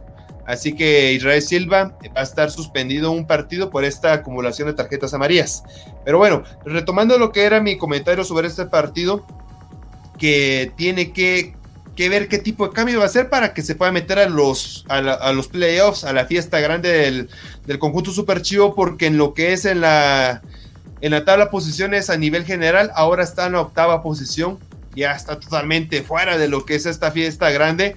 Con tan solo decirles que Guastatoya, que bueno, más adelante van a decir cómo está el resultado, solo le bastó 12 encuentros para posicionarse ya arriba de Mario Camposeco y eso que a pesar de que Guastatoya no encontraba lo que era la victoria para este para esta apertura 2020 ya la pudo conseguir en dos ocasiones seguidas y en dos visitas en dos, eh, en dos encuentros a domicilio pudo conseguir lo que fueron seis puntos el equipo de pecho amarillo pero el equipo de la como vuelvo a repetir, no, no encuentra la salida ideal para conseguir otros tres puntos, otra victoria, con lo cual, pues, por supuesto, puede alegrarles de buena manera a toda la afición super chiva y bueno, aparte de eso también para poder integrarse un poquito más en los primeros puestos de esa apertura 2020 y en sí sellar su pase para lo que es la fiesta grande en los últimos partidos, compañeros. Y preocupante la situación de momento porque, bueno, hoy salían a reducir palabras del técnico Clavería en donde él confirmaba de que dentro del camerino habían dos grupos, o sea, de que es complicado porque ya hablar de temas eh, extra cancha dentro de un club como Xelajú me parece en realidad eh, un drama innecesario, ¿no? Me parece que los jugadores tendrían que ser profesionales y comportarse como tal y no estar dando ese tipo de papelones, porque hay, hay, hay muchas cosas que se deben de revisar dentro de la institución. Una es la manera en la que Clavería está dirigiendo al equipo hace, eh, bueno, más bien en el partido pasado, ¿te acordás, Arnold, que no estaba de acuerdo con vos cuando eh, ciertamente decías que, bueno, Claverí y sus, eh, bueno, los procesos que llegaban quizá ya eran un poquito atrasados y yo te decía, bueno, tal vez no es eso, y nos poníamos un poquito en discusión, pero me parece que el tiempo siempre tiene razón y como te dije en alguna ocasión tenés boca de profeta, pero es que la situación se complica mucho para Shirahu y ya lo decía Osvaldo, empezamos viendo desde la alineación de inicio, o sea, ¿cómo es posible que Claverí, estado de local, venga y meta cinco defensas, dos contenciones? ¿En qué momento? ¿Por qué vas a, defenderte en tu estadio? ¿Por qué vas a ir solo con un delantero en tu estadio? Cuando a Iztapa sí fuiste con dos delanteros y terminaste recibiendo cinco goles. Entonces, no hay, no hay lógica en lo que está haciendo Claverí, me parece también, sobre todo el, equipo de Xelajú se mira un equipo lento, se mira cansado, eh, se mira desgastado, se mira sin intención, sin gana, sin ideas, displicente, no sé cuántos otros calificativos malos más ponerle al equipo porque en realidad se mira sin, sin rumbo y, quizá eso, esa sea la palabra que, defina a todos. El equipo se mira sin rumbo, sin rumbo en la dirección técnica y me parece que los jugadores también, por profesionalismo, deberían de sacar esta situación, por profesionalismo. Porque recordemos que Xerajú es de los pocos equipos y a pesar de la situación de la pandemia, Xerajú es de los pocos equipos que mantiene a, su plantilla eh, con salarios al día entonces me parece que si los jugadores son profesionales, por lo menos deberían de poner la cara como profesionales, no por el equipo, porque ya dejémonos de ese cuento, ya dejémonos de, de, esa utopía de que los jugadores se quedan en los equipos por amor a la camisola, porque ya no es así, quizá uno o dos, pero en realidad los jugadores juegan por porque son eh, eh, dentro del fútbol guatemalteco incluso son sueldos onerosos los que se reciben por parte de los jugadores, porque por supuesto no se, no, no se da a conocer y son cuestiones que se mantienen mucho en secretismo y en hermetismo, pero imagínense ustedes ¿Cuánto piensan que eh, gana eh, Pablo Mingorán dentro del, equipo? A mí me parece que no gana menos de 20 mil quetzales. ¿Cuánto está ganando Israel Silva? Me parece que no menos de 10 mil quetzales. ¿Cuánto gana Dustin Corea? ¿Cuánto está ganando David Monsalve? Entonces, si se le está pagando y se hace la atribución económica que, se espera del club, ellos también como profesionales deberían hacerlo y me parece de manera deplorable totalmente, por ejemplo, la actitud de Mingorance y de Dustin Corea que en lugar de agachar la cabeza y saber que están haciendo las cosas mal, todavía se pongan al tú por tú con los aficionados en las redes sociales cuando lo que tienen que hacer es comportarse como profesionales, ¿no? Y todavía supone hay que recordarle quizá en este momento a Pablo Mingorance de dónde viene y de dónde salió, ¿no? Porque antes de llegar a Huastatoya y de pasar por Antigua y por Municipal, hay que recordarle que venía de una liga amateur en Argentina, hay que recordarle de dónde viene, hay que recordar de a Coreas por cuánto tiempo no se le estuvo pagando en, Misco, cuánto tuvo que luchar para que le pagaran en Misco y ahora caer en Xelajubi y tener su sueldo al día. Entonces me parece que también es, es, muy cuestionable toda esta cuestión y me parece muy cuestionable también que la directiva hoy de momento no ponga cartas en el asunto, porque ya de hecho Claverí dijo, mi, mi puesto está... Eh, mi puesto está sobre la mesa y en el momento, pues yo incluso dijo, no me aferro al puesto. Entonces, ¿qué profesionalismo hay de Claverí también si él sabe cómo es el entorno de Xerajú? Y qué está haciendo Claverí también dentro del banquillo porque no se mira no se mira un rumbo un rumbo eh, seguro para Xerajú. Y me parece que la inversión del, del, club me parece que los nombres que estaban de principio parecía que Xelajú Mario Camposeco iba a tener un buen torneo porque en el papel hay buenos nombres, hay buenos jugadores, hay un club competitivo, pero me parece que la situación así es inevitable y la directiva desde este momento, antes de, que llegue la debacle en realidad del equipo, debería ya de haber tomado cartas en el asunto. ¿Quiénes son los jugadores que no están rindiendo? Bueno, una rebaja salarial, bueno, ya haber sacado algún jugador por la actitud. Solo imagínense ustedes cómo se puede llegar a pensar que se dividen los bandos por uno o dos jugadores. Que hay una pelea telenovelesca ahí de televisión chafa mexicana y que por eso es que el club no está rindiendo de buena manera. Es, es impensable que eso suceda en una liga profesional, es impensable que eso pase en un club como Xerajú Mario Camposeco. Entonces, ¿por qué no tomar decisiones eh, lógicas y decisiones drásticas la junta directiva para hacer ver también el mando que tienen ellos. Yo que todavía me parece que tienen miedos. Se hablaba en su tiempo que eh, Julio Escacuy era de los mala cabeza, se decía en aquellos tiempos del camerino, ¿y ahora quién? Gerardo Arias, incluso hace unos días llegaba una información, yo leía alguna información que me parecía, no sé, de fuente poco confiable quizá, pero se hablaba de que antes del partido, del partido contra Iztapa había un, eh, un grupo de jugadores que había tenido una fiesta con Vicor y toda la acción un día antes o días antes del partido contra Iztapa y que bueno, no mencionaban qué jugadores, yo les digo, la información me parecía no de una fuente confiable, pero con lo que dice hoy eh, me parece que pasa a ser una información real, porque en su momento se decía que había un jugador que, bueno, ciertamente había echado de cabeza a estos jugadores y que de hecho Gerardo Arias, el capitán, le había puesto de apodo el sapo. Y bueno, yo decía, no puede ser posible que esto pase dentro de jugadores profesionales y a, lo que se juegan, pues. Pero me parece que con lo que comenta Clavería en, en, la entrevista que da, pues esto queda dado por cierto y bueno, la verdad que bastante lamentable lo que están haciendo por lo que tenían, eh, tendrían que tener la, el profesionalismo de sacar al club por lo menos por eh, lo que ganan, por, por, lo que significa Shelahu y por lo profesional. No porque le tengan amor a la camisola y no porque le tengan amor a la institución, alguna situación parecida, sino porque en realidad son profesionales y me parece que desde ahí, desde ese punto deberían de partir los jugadores y no estar haciendo bochornos como los que se vieron en Iztapa y como el partido tan eh, desastroso que demostraron ayer dentro del eh, campo del Mario Campos. Así de que, bueno, eso es mi opinión, no sé qué piensen ustedes. Sí, el rendimiento definitivamente de Chalajú Mario Camposeco no, no ha sido el mejor y, te lo decía yo, no estoy de acuerdo con la dirigencia de Claverí. Eh, si bien es cierto, como mencionaste, algunos jugadores, por ejemplo, Mingorance, Corea, se ha hablado mucho de ellos, pero también va de pano de, la dirigencia. Yo nunca he visto a Mingorance que fue en su posición natural, que es eh, como un falso 9, como un medio ofensivo central que se le llama, ¿no? Así, teóricamente hablando, esa es la posición natural de él y siempre ha estado de pivote, siempre ha estado en medio campo. Pues tal vez en medio campo tendría que haber funcionado mejor, sí, pero bueno, todo al final ronda por el mal ambiente que se puede llegar a vivir dentro de, de Como bien lo mencionas, son jugadores que están pagados al día y todo lo demás.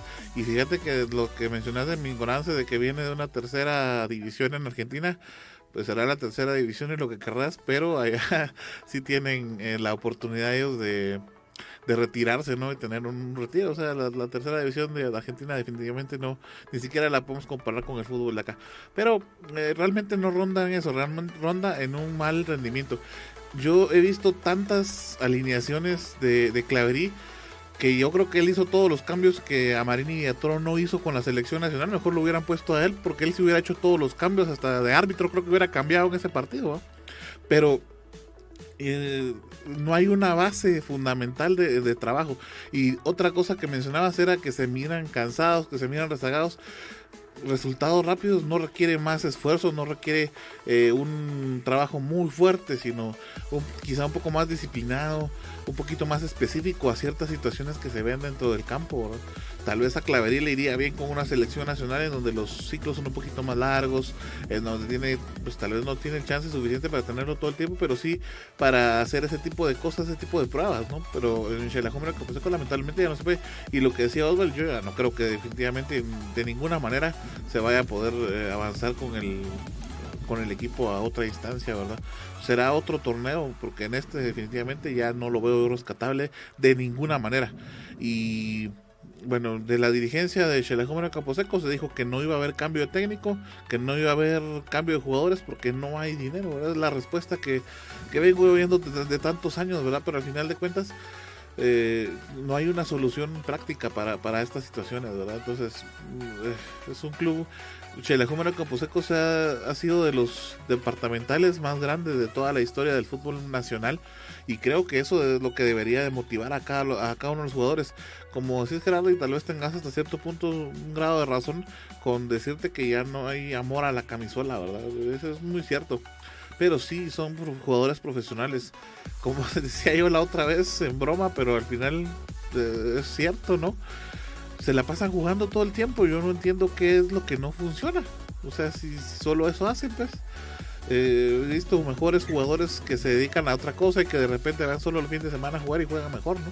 Que realmente los jugadores acá. Entonces, sí, ahí están quedando a deber muchísimo. Por donde se le vea, tanto director técnico como jugadores están debiendo de ver todos. Pero, y creo que el final que va a pagar los platos rotos primero va a ser Claverí. ¿Cuándo? No sabemos porque ya dijo la gerencia que no. Y este torneo yo lo veo definitivamente ya perdido para Xelajú Campo Camposeco. Y solo para acotarles ya la último de mi comentario, Osvaldo, lo que platicabas del, del, árbitro. Este árbitro es uno de los que tiene más el promedio más alto de, tarjetas. Más o menos saca un promedio de 9 tarjetas amarillas por tarjeta por partido. Creo que esta dijiste que había sacado 10. Entonces, es un eh, árbitro Aragán también si hay árbitros que no muestran las amarillas y le decimos a, veces de broma que Juanpa tiene las, las tarjetas, pues este señor traía dos juegos, creo yo, porque un montón de tarjetas, Y tampoco ese es el objetivo. Se pierde eh, el, seguimiento del encuentro, ¿no? Este árbitro se miraba igual de Aragán que los jugadores de Chelagú. Pésimo el árbitro, pésimo. No corría, corro eh, más yo cuando voy al trabajo que ese árbitro en realidad mal ese partido, de verdad que para el olvido, en todo sentido. Para todos los cambios que hace Clavería, de repente lo saca la próxima. para el olvido, de verdad, para el olvido. Pero bueno, no sé si pasamos a otro segmento, compañeros, porque ya me estoy sulfurando de más. Bien, compañeros. vamos a continuar con nuestra amiga Heidi que tiene información y luego ya seguimos con la jornada 8 de Liga. Así es, compañeros. Bueno, en mi opinión ya no se sabe a quién culpar del equipo de Xelajú, y al técnico, al, a la defensa. Yo pienso que la, la, mejor defensa que puede haber es que ellos jueguen como profesionales, ¿verdad? Pero bueno, y si usted está, si usted no encuentra, no encuentra qué regalarle a su ser querido en esa fiesta tan especial, pues les recomiendo Devens Games. Es la tienda donde encontrarás todo en accesorios. Búscalos en Colonia Trigales, zona 7, Quetzaltenango. Teléfono 3234-0156. Búscalos en Facebook como Devens Games, porque Devens Games entiende y comparte su pasión por la diversión. Y si usted tiene problemas con su computadora, pues le recuerdo que Global Tech es experto en computadoras. puede llamarles al 47 24 82 42 o al 44 44 98 10. Y también les recuerdo que nos puede escuchar en Seno Radio, MyTuner, Radio Box, Castbox, Radio Es de Guatemala. Compañeros, continuamos con el programa. Así es, Heidi. Bueno, vamos a seguir entonces analizando lo que sucedió durante la jornada número 8, que fue la que se jugó este fin de semana. Bueno, parte del fin de semana y comenzó el día viernes con este partido que tenemos ya en la pantalla. Déjeme contarle que el equipo de, de Malacateco y Antigua se enfrentaron en esta primera en este primer encuentro de la jornada número 8, en donde pues no hubieron muchos goles, pero sigue habiendo la sorpresa que nos sigue dando el equipo de Malacatán. Recordemos que el equipo de Malacatán en su casa había sido bastante fuerte y de visita siempre le había costado. Y, pero en este caso eh, le tocó la visita al estadio pensativo y anotaba el gol que ustedes acaban de ver, ¿verdad? Un verdadero golazo que se anotaba eh, por ahí eh, el jugador en este caso estamos hablando de, del jugador Freddy López. Esto lo hacía al minuto 7, al inicio del encuentro. Recibían a Antigua, al, en este caso al, equipo de casa, y lo recibían con un guacalazo de agua fría totalmente en la espalda, ¿verdad? Con esta anotación. Eh, con la que Malacateco pues al final de cuentas iba a quedar con el triunfo eh, al final del, de este encuentro, porque no hubieron más eh, llegadas del lado de Malacatán. Y bueno, por el lado de Antigua, pues intentó eh, romper la defensa de, Malacatán, pero con esto pues se queda en evidencia lo que hemos platicado en algún momento, que eh, pues la Bala Gómez ha hecho un buen trabajo, en este caso con el equipo de Malacateco hasta el momento, y pues sigue dando de qué hablar y por supuesto sorpresas. Y ante todo poniendo en aprietos a grandes equipos como lo es el equipo de Antigua Guatemala que perdió entonces en este caso tres valiosos puntos que se llevó Malacatán a la frontera. Y bueno pues con eso eh, va quedando ya en los primeros puestos de las tablas el equipo de Malacatán. Más adelante le vamos a comentar cómo quedan estas tablas compañeros cómo vieron este encuentro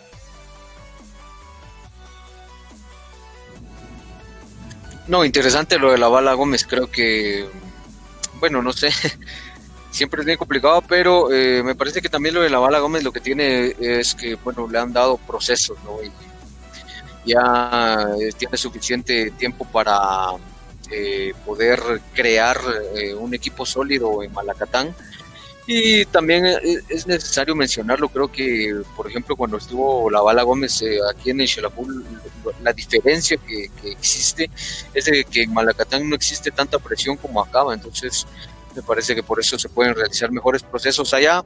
Eh, y bueno, interesante lo de Malacateco, que se pensaba era de los equipos débiles del grupo, pero al final termina siendo de los que mejor van, ¿no? Junto con Iztapa, me parece.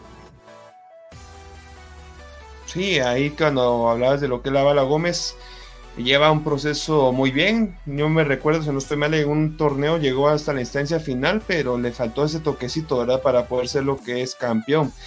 Yo creo que para ese torneo, si no estoy mal, tenía lo que era un psicólogo, el equipo de Malacateco, el cual les ayudó bastante para llegar a, esa gran instancia. Y también lo, creo que también lo que necesita lo que es el conjunto Super Chivo, ¿verdad? un psicólogo, ¿no? Es para que les venga a sacar esas ideas que tienen lo que es el equipo Lanú. Pero con esto nos vamos al otro partido, compañeros. Creo que es el de comunicaciones contra Iztapa, si no estoy mal. Sí, así es, compañeros. El siguiente partido que vamos a analizar fue el partido que se llevó a cabo el sábado a las 11 de la mañana cuando el equipo de comunicaciones recibió al equipo de los peces Vera de Iztapa. Era un partido bastante interesante porque los dos equipos llevaban casi igual de puntos. Es decir, los mismos puntos llevaban los dos equipos. El que ganara prácticamente se iba a ir al primer puesto del grupo A. Y al final el partido fue dominado claramente por el equipo de, de comunicaciones. Tuvo bastantes oportunidades para anotar muchos goles y de parte del equipo Ispa también tuvo varias oportunidades. Hay que recordar de que este encuentro lo tuvimos aquí con los compañeros en una transmisión y Carlos Cañani Félix falló un gol, se le fue entre las piernas y lastimosamente eso podría haber cambiado todo el juego porque en ese, cuando él lo falló, apenas iban 1 a 0. Pero bueno. El primer gol de parte del equipo de comunicaciones llegó por Rodrigo Sarabia al minuto 9. Luego en el penal que anotó Team Herrera en el minuto 35. Y finalmente en el minuto 88 el colombiano que se lesionó lastimosamente y no podrá estar contra Ottawa, Vladimir Díaz, anotó el tercer gol. Algo interesante es que el equipo de comunicaciones ha venido de más a menos. Por el momento tiene cuatro victorias, dos empates y un partido perdido. Tiene una diferencia de más 7 con 13 goles a favor y 6 en contra. Y de parte del equipo Iztapa también está haciendo un muy buen torneo donde ha conseguido 3 victorias, 2 empates y 3 partidos perdidos con una diferencia de más 3, con 14 goles anotados y 11 en contra. Eso sería mi parte, compañeros. ¿Cómo vieron este partido? Aquí estuvimos en la transmisión sí platicamos durante esa transmisión que cómo es la vida y cómo es el fútbol y lo vuelvo a reiterar en, por segunda ocasión en este programa, por eso es de que nos apasiona tanto. Iztapa venía de golear a Chelajú Mario Camposeco cinco goles a cero en su casa y vino a caer contra Comunicaciones tres goles a cero, que de alguna manera tres goles también ya se consideran una goleada dentro del ámbito futbolístico, toda vez que ni siquiera metió las manos el equipo de Iztapa, un equipo de Iztapa totalmente desconocido toda vez que veníamos de ver al que goleó a Campo Camposeco. No metió ni las manos y bueno, Comunicaciones le pasó por encima y tres anotaciones fueron las que se llevó el equipo blanco al final de cuentas.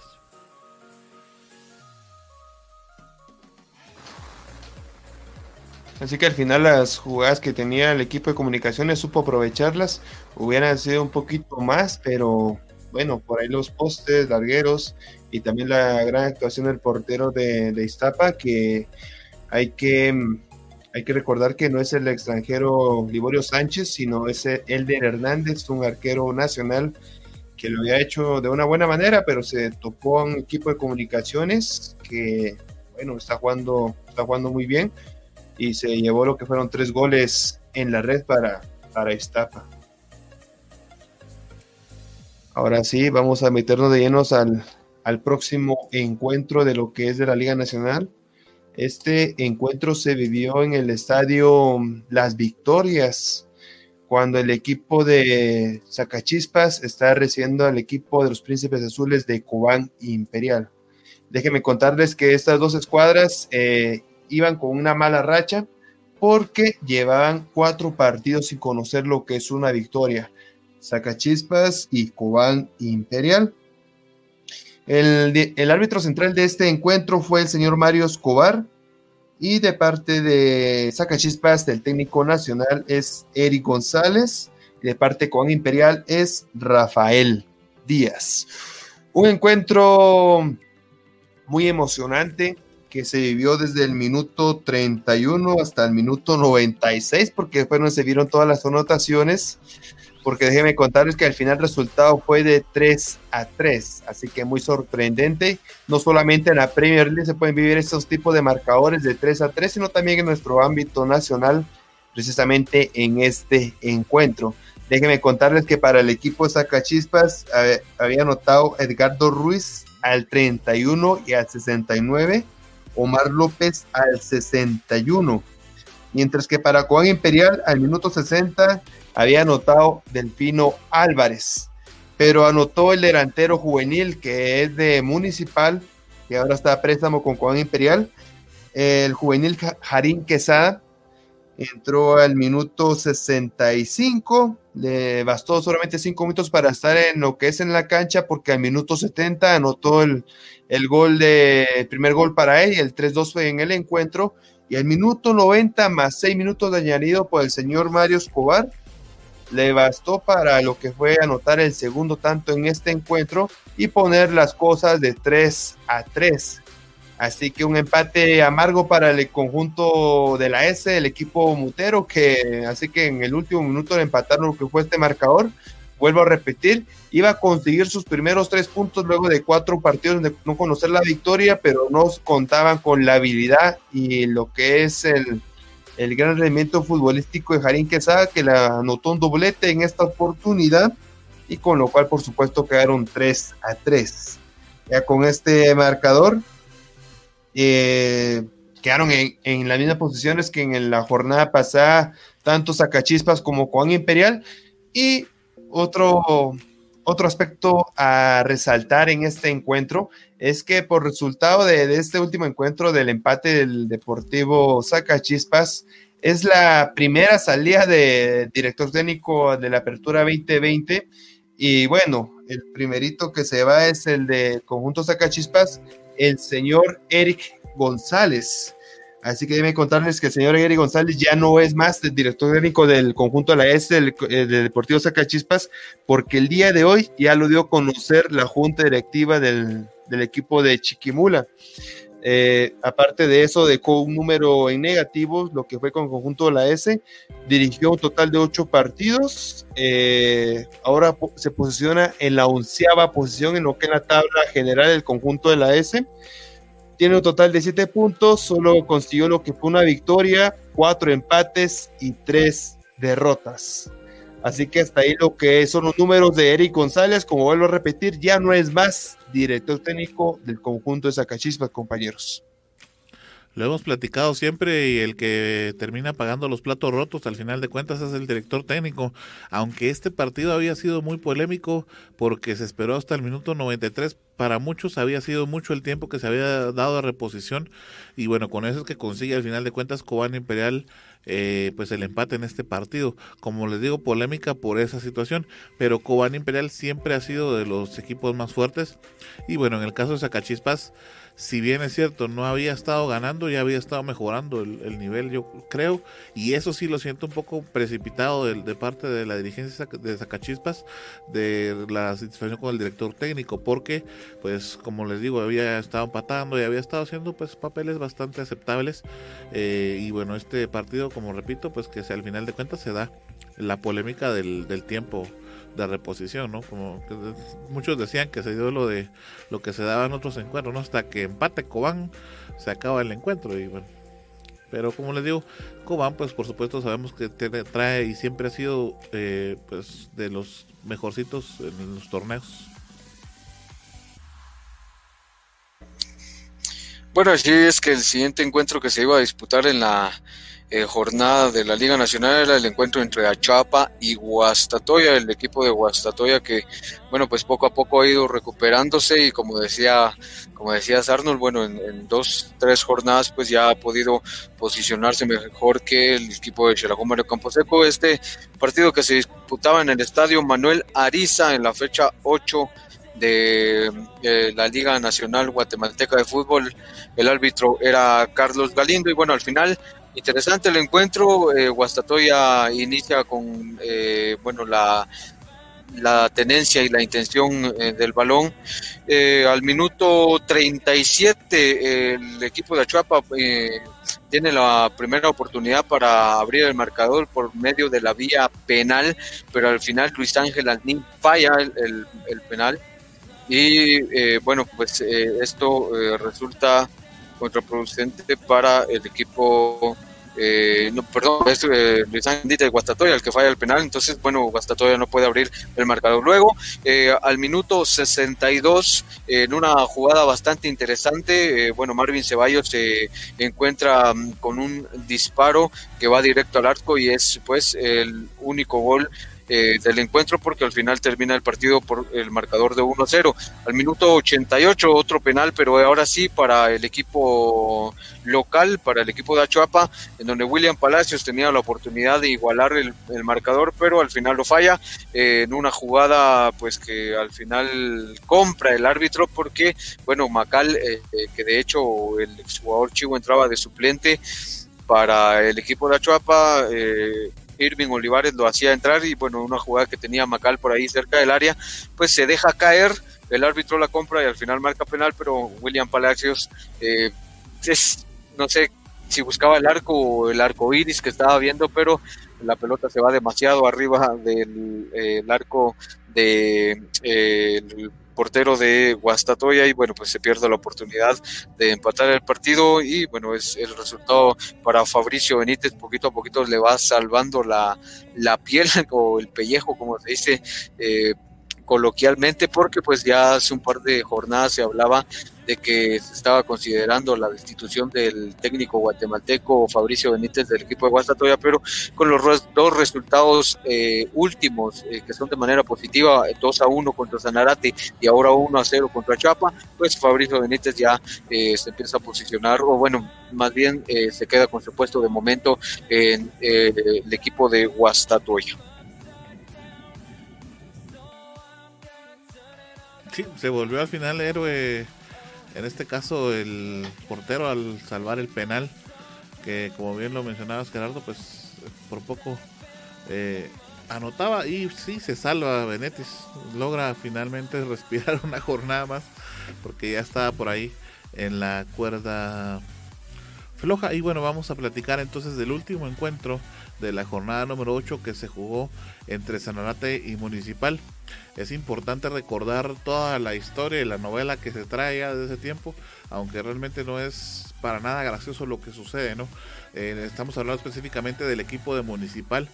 Sanarate no quería jugar este, esta jornada por la situación que se había dado en el partido entre Municipal y Cubán Imperial, donde Municipal eh, pues alinea a Kenderson Navarro, el portero suplente, que ocho días anteriores había dado positivo por COVID.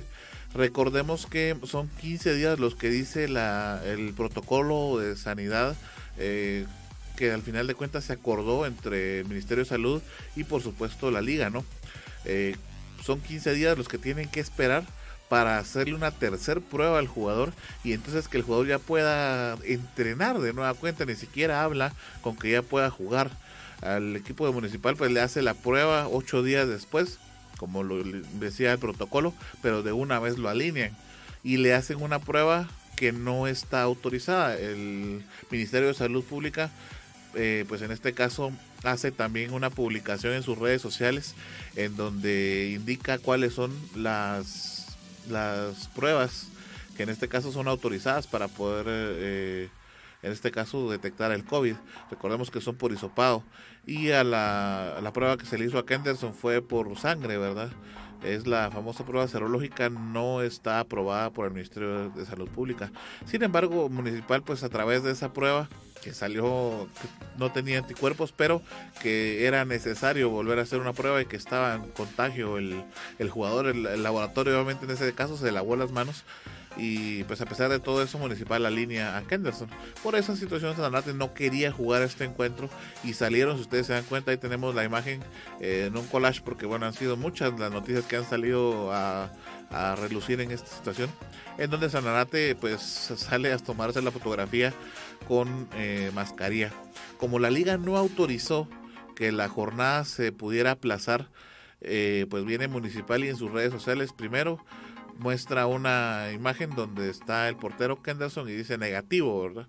Aluciendo pues de que ellos eh, habían hecho el protocolo como correspondía, pero realmente no era así. Y luego de esos pues sacan una imagen eh, sarcásticamente como comúnmente se le llama en las redes sociales, un meme, ¿verdad? Eh, burlándose, pues, indicando, eh, pues, prácticamente a todos los seguidores de Sanarate y todos los medios que habíamos estado cubriendo esta situación, eh, que pudiéramos tomar un vasito de leche y una aspirina, ¿no? En pocas palabras, que no importó todo lo que se habló, que al final ellos iban a jugar, ¿verdad? bueno, lamentable la actitud del equipo municipal, por supuesto, para mí no, no, no eso no, no es no es ético. Y al final, encima de todo, los jugadores al momento de salir a tomarse la fotografía con los medios en el estadio de Sanárate, le dan la espalda a los medios, algo totalmente, eso es falta de educación, o sea, eso no debería de darse, eh, pero lo hacen en rechazo a toda la crítica que ha habido en relación a, esta situación del portero, ¿no? Pues bueno, el, el partido al final se lleva a cabo y eh, pues de nueva cuenta Municipal logra ganarle al equipo de Sanarate un gol por cero. Em, el gol fue anotado por eh, Ramiro Roca al minuto 28 y eso fue pues todo lo que sucedió y pues una serie de tarjetas amarillas eh, que por cierto no las he contado, son cinco para Sanarate y cuatro para Municipal, nueve tarjetas amarillas también en este encuentro, bastantes tarjetas amarillas en el partido. Eh, pues ya el día de hoy eh, la Liga Nacional bueno, vamos a ver primero el video resumen y luego les cuento qué fue lo que sucedió ya el día de hoy del equipo de Municipal.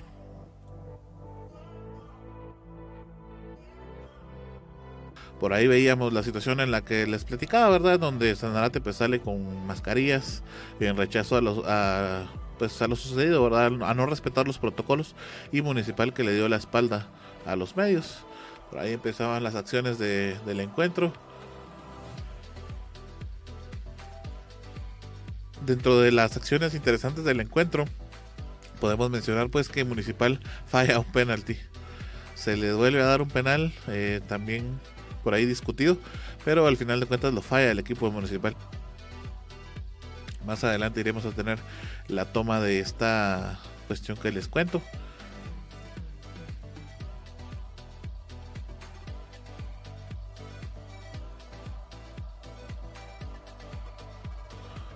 Bueno, ahí ya la veíamos en la pantalla, ¿verdad? Donde se fallaba el penal y bueno, luego venía entonces la anotación eh, tras un error del portero, ¿no? Que trataba de salvar el balón y al final se lo daba eh, de pase a Ramiro Roca, que no perdonaba. Y eh, pues ahí veíamos la acción en la que se anotaba entonces el, el único gol del el encuentro. bueno, es eh, ahora la situación es la siguiente, ¿verdad? A pesar de que se jugaron los partidos y todo, como les digo, la situación acá es que el protocolo no se cumplió.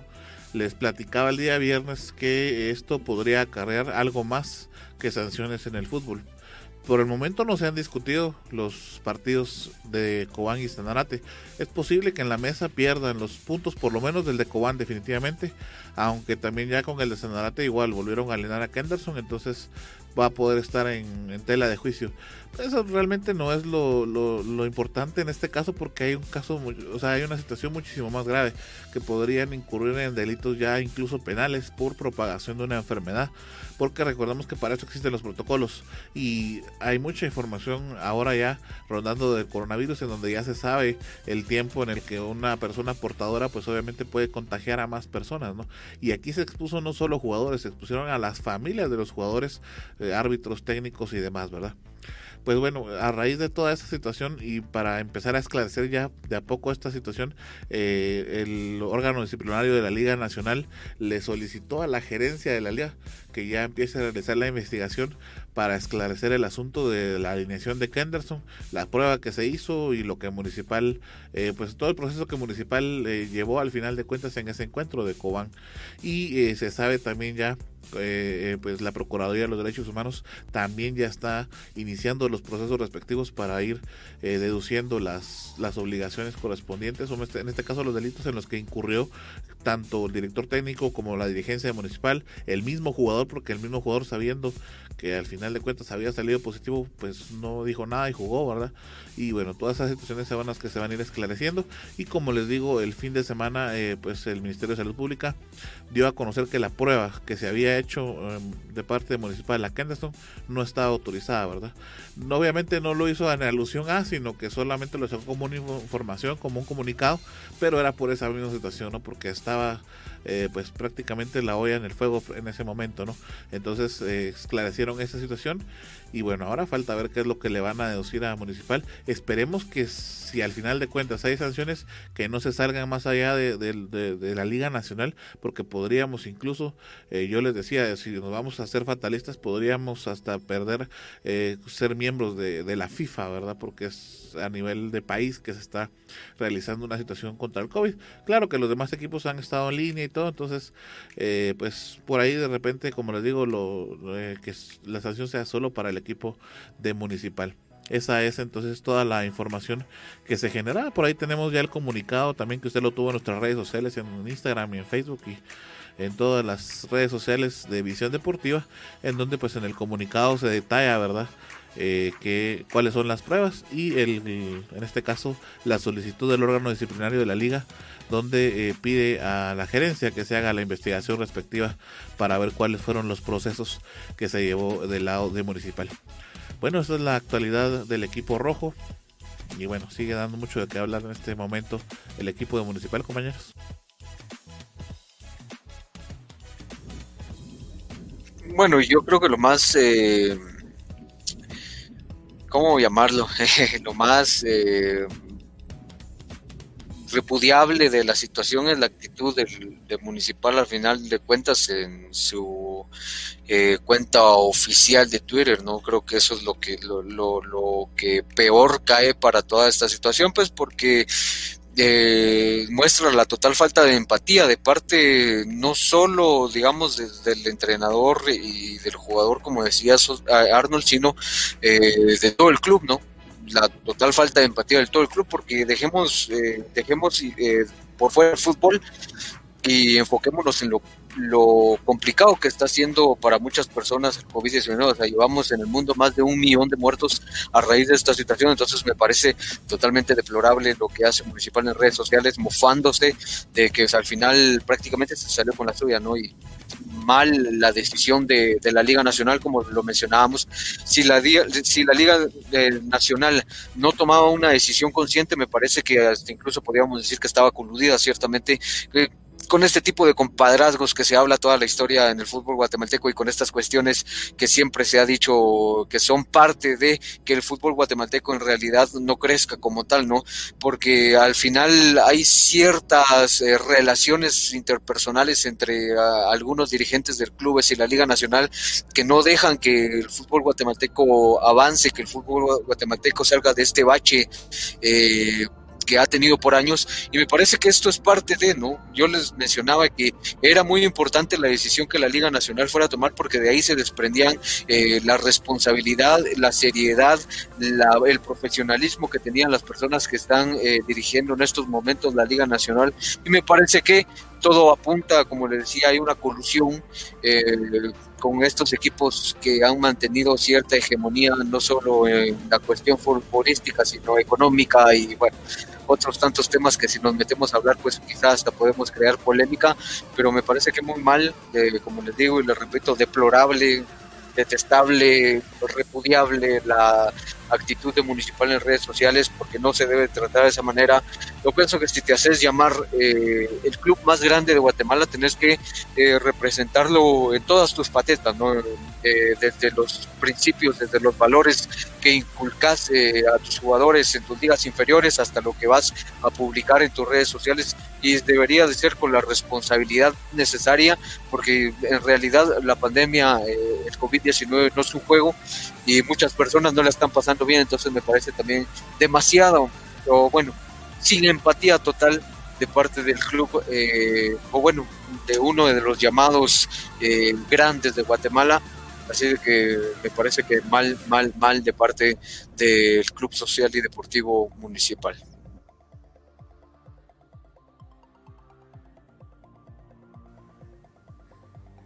Sí, definitivamente es algo con lo que no se juega, ¿verdad? Y era lo que decía también el portero de, de Cobán en sus redes sociales, con COVID, pues no se juega. Bueno, vamos a ver qué es lo que trasciende de toda esta situación y pues usted lo va a tener acá en Visión Deportiva. Los invitamos a que nos sigan en todas nuestras redes sociales. Os volvamos directamente entonces con el resumen de cómo quedaron todos los encuentros y por supuesto las tablas de posiciones.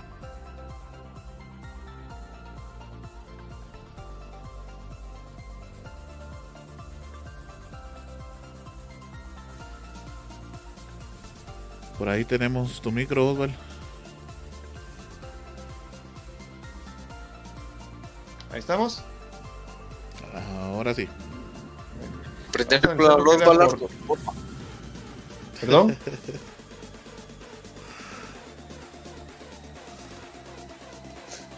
no hice. Ah, bueno. Vamos con la jornada número 8, como venía comentando.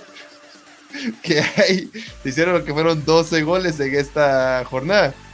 Así para repasar ahí, Arnold, vamos con el grupo A. Así es, el partido de Antigua y los toros de Malacatán quedaron un gol por cero a favor de Malacateco. En el grupo B ganó Comunicaciones tres goles a cero Iztapa. Y Xelajú y Santa Lucía empataron a cero. En el grupo B, Zacachispas empató a 3 contra Coán Imperial. Guastatoya le ganó 1 a 0 a Chuapa. Y Municipal ganó a domicilio a Sanarate 1 a 0 también. Como bien lo mencionaba, se, me- se anotaron entonces 12 goles en esta jornada número 8 de liga. Vamos con lo que es la tabla de grupos, Osval. Con el grupo A, el primer puesto está Comunicaciones con 14 puntos. Eh, en la segunda posición está Malacatán con 13 puntos. En la tercera posición está Iztapa con 11 puntos. La cuarta posición es para Antigua con 8. La quinta posición está Xerajú Campo Seco con 8 también. Y en el frío sótano está Santa Lucía y Heidi con 6 puntos, con 7 puntos. Bueno, ya está quitando punto a Heidi. En el grupo B encontramos a Municipal con 17 puntos. en segunda posición Cobán Imperial con 13. En la tercera Chuapa con 10. Cuarta posición para Guastatoya también con 10 puntos. En la quinta Zacachispas con 7. Y en el frío sótano Sanarate con 4.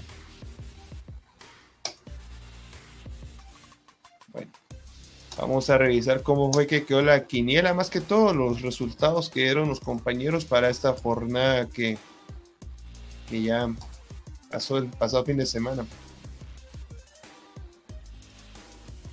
Vemos que Cremas e Iztapa, todos apoyaron por los Cremas. Es que todos tienen su, su puntito en este, en este encuentro. Sacachispas Cobán. Tenemos que por Sacachispas estuvo Heidi y Juanpa. Eh, Los únicos que tienen puntos es Josué y. Solo Josué, solo Josué. El Cobán estuvo Ge- Ge- Gerardo y, y Oswald, dice. Ahí estamos, ¿verdad? Solo Josué tiene su punto, si no estoy mal. Ahí estamos, compañeros. Muy bien. Vamos con, a- Vamos con Achuapa y Guastatoya. En Achuapa estaba Oswald, Gerardo, por el empate, Heidi, Juanpa, y por Guastatoya nuevamente solo Josué. Pues Josué está arrasando con todo. Vamos es que con- va a invitar. Sí, solo Josué Arnold, yo creo que no participó esta jornada. A ver qué, qué le pasó. Con Shela Santa Lucía está que Shela, todo menos Heidi. Hola, gran Heidi, ¿qué pasó aquí? Yo dije No, empate. eso debe estar malo. Eso debe estar malo. Yo dije empate, quedaron empate. Por eso, por lo mismo me asombra Heidi que le hayas atinado a este partido. bueno, vamos con el último encuentro. El de la polémica, Municipal Sanarate. Tenemos que Municipal estuvo Josué. Josué y empate. Sí, empate. Ah, bueno. Ah, muy bien. De, de empate estuvo Arnold y Osval. Y Sanarate Juanpa. Gerardo dice que no dijo él. Dijo a la- Como dije, pues. principal. ¿Y yo qué dije? De plano tú eres el empate. Lo más seguro. O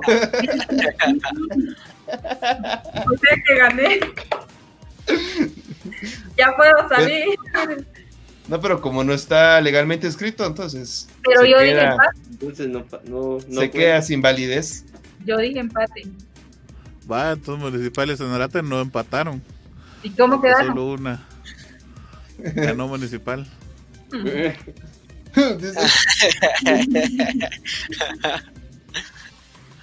Entonces, ¿quién, llevó, quién ganó más mm, acertijos? Josué, Josué. Arno solo hizo como dos puntos, creo. Vamos a ver aquí con Josué. Dice que empate en Sacachitas Cobán un punto. A Chopa Guastatoya, que Guastatoya dos puntos. Shell ahí sí. Ah, no. Sí, pues, ahí, sí, también. ahí sí perdió puntos. El Arnold también hizo ¿El dos Arnold? puntos. Sí. Con Guastatoya también y con. Vamos aquí. Después Guastatoya un punto. Empate. Aquí quedó por empate, dos puntos. Ah, tres puntos. Igual que Josué, porque en Crema Estato le dimos la victoria en ese partido. Y yo gané Y cuatro Heidi puntos. está en el frío sótano. Experiencia, No. experiencia para la próxima quiniela. Ya no, ya no, ya no. ¿Quién está en el frío? No, Heidi. Heidi, vamos a ver, Achuepa Guastatoya. Bueno, Cremas tiene un punto. Sacachipas Cobán. Ahí y nada. Achopa. El viernes que nos diga Josué cómo va la situación tiene. entonces. Solo con Shela, sí. Tiene otro punto, dos puntos ahí. Y Municipal y Y ahí solamente aquí tenemos la confusión. No sé Ay, qué no resultado puedo, dices.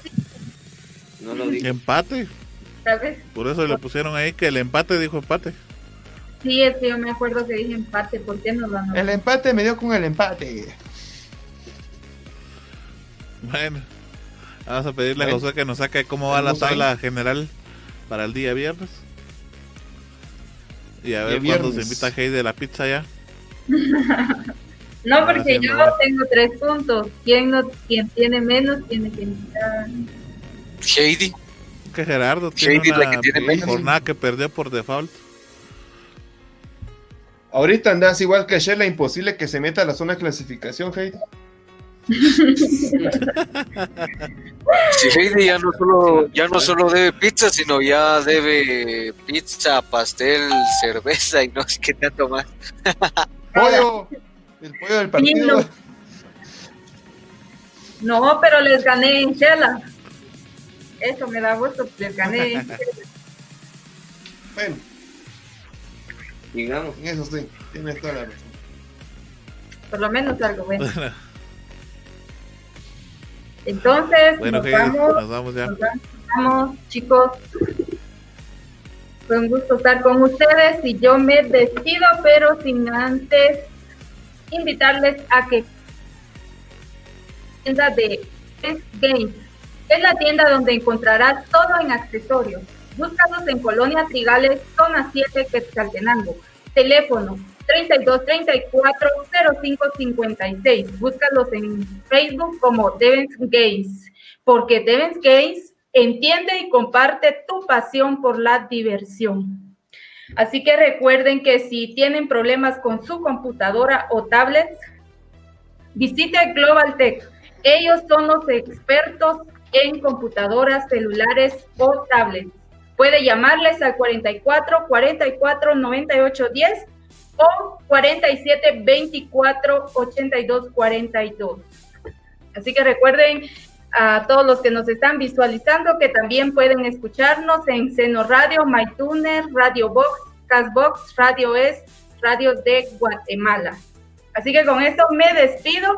Nos vemos el viernes cuando sean las 7 de la noche.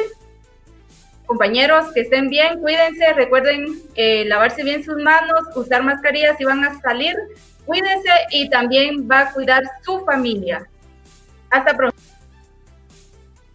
Gracias, Heidi. Bueno, llegó la hora entonces de despedirnos. Gerardo, nos vamos.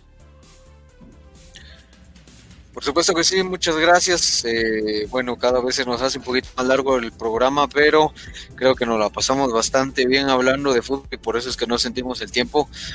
Eh, les agradecemos eh, a todos por habernos acompañado la noche de hoy lunes, eh, que mañana tengan un buen y bonito día de la revolución guatemalteca. Así de que descanse si puede y tiene la oportunidad. Muchas gracias a ustedes también, compañeros, por estar aquí en la cabina virtual de Visión Deportiva y por supuesto nos miramos el próximo viernes para seguir platicando de esto y de los que nos deje la jornada de UEFA, de UEFA Champions League en este en esta mitad de semana. Así que una feliz noche para todos y nos miramos el próximo viernes. Gracias, Gerardo. Nos vamos, Osval.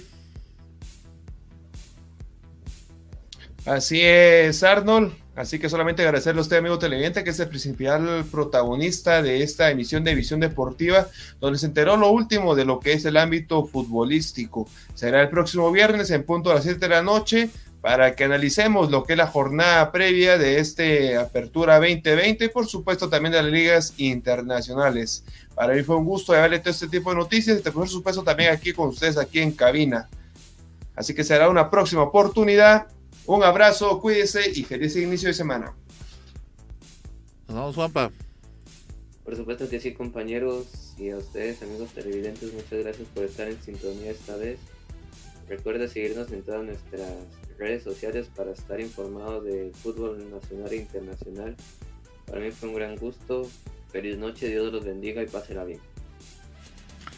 Bueno, muchas gracias entonces por haber estado con nosotros en una emisión más de Visión Deportiva. Le queremos agradecer a nuestro amigo Kevin Palacios, que ya es nuestro fan destacado también acá en Visión Deportiva. Muchísimas gracias. A nuestro amigo Xavi Hernández, también a nuestro amigo Germán Mazaregos, que nos escribió por ahí. A Antonio González también. Muchísimas gracias. A Miriam Tepe, a Selvin Reyes, Juan Francisco Morales, Alejandro Alemán, Marlon Castillo, Rodilio Rodríguez.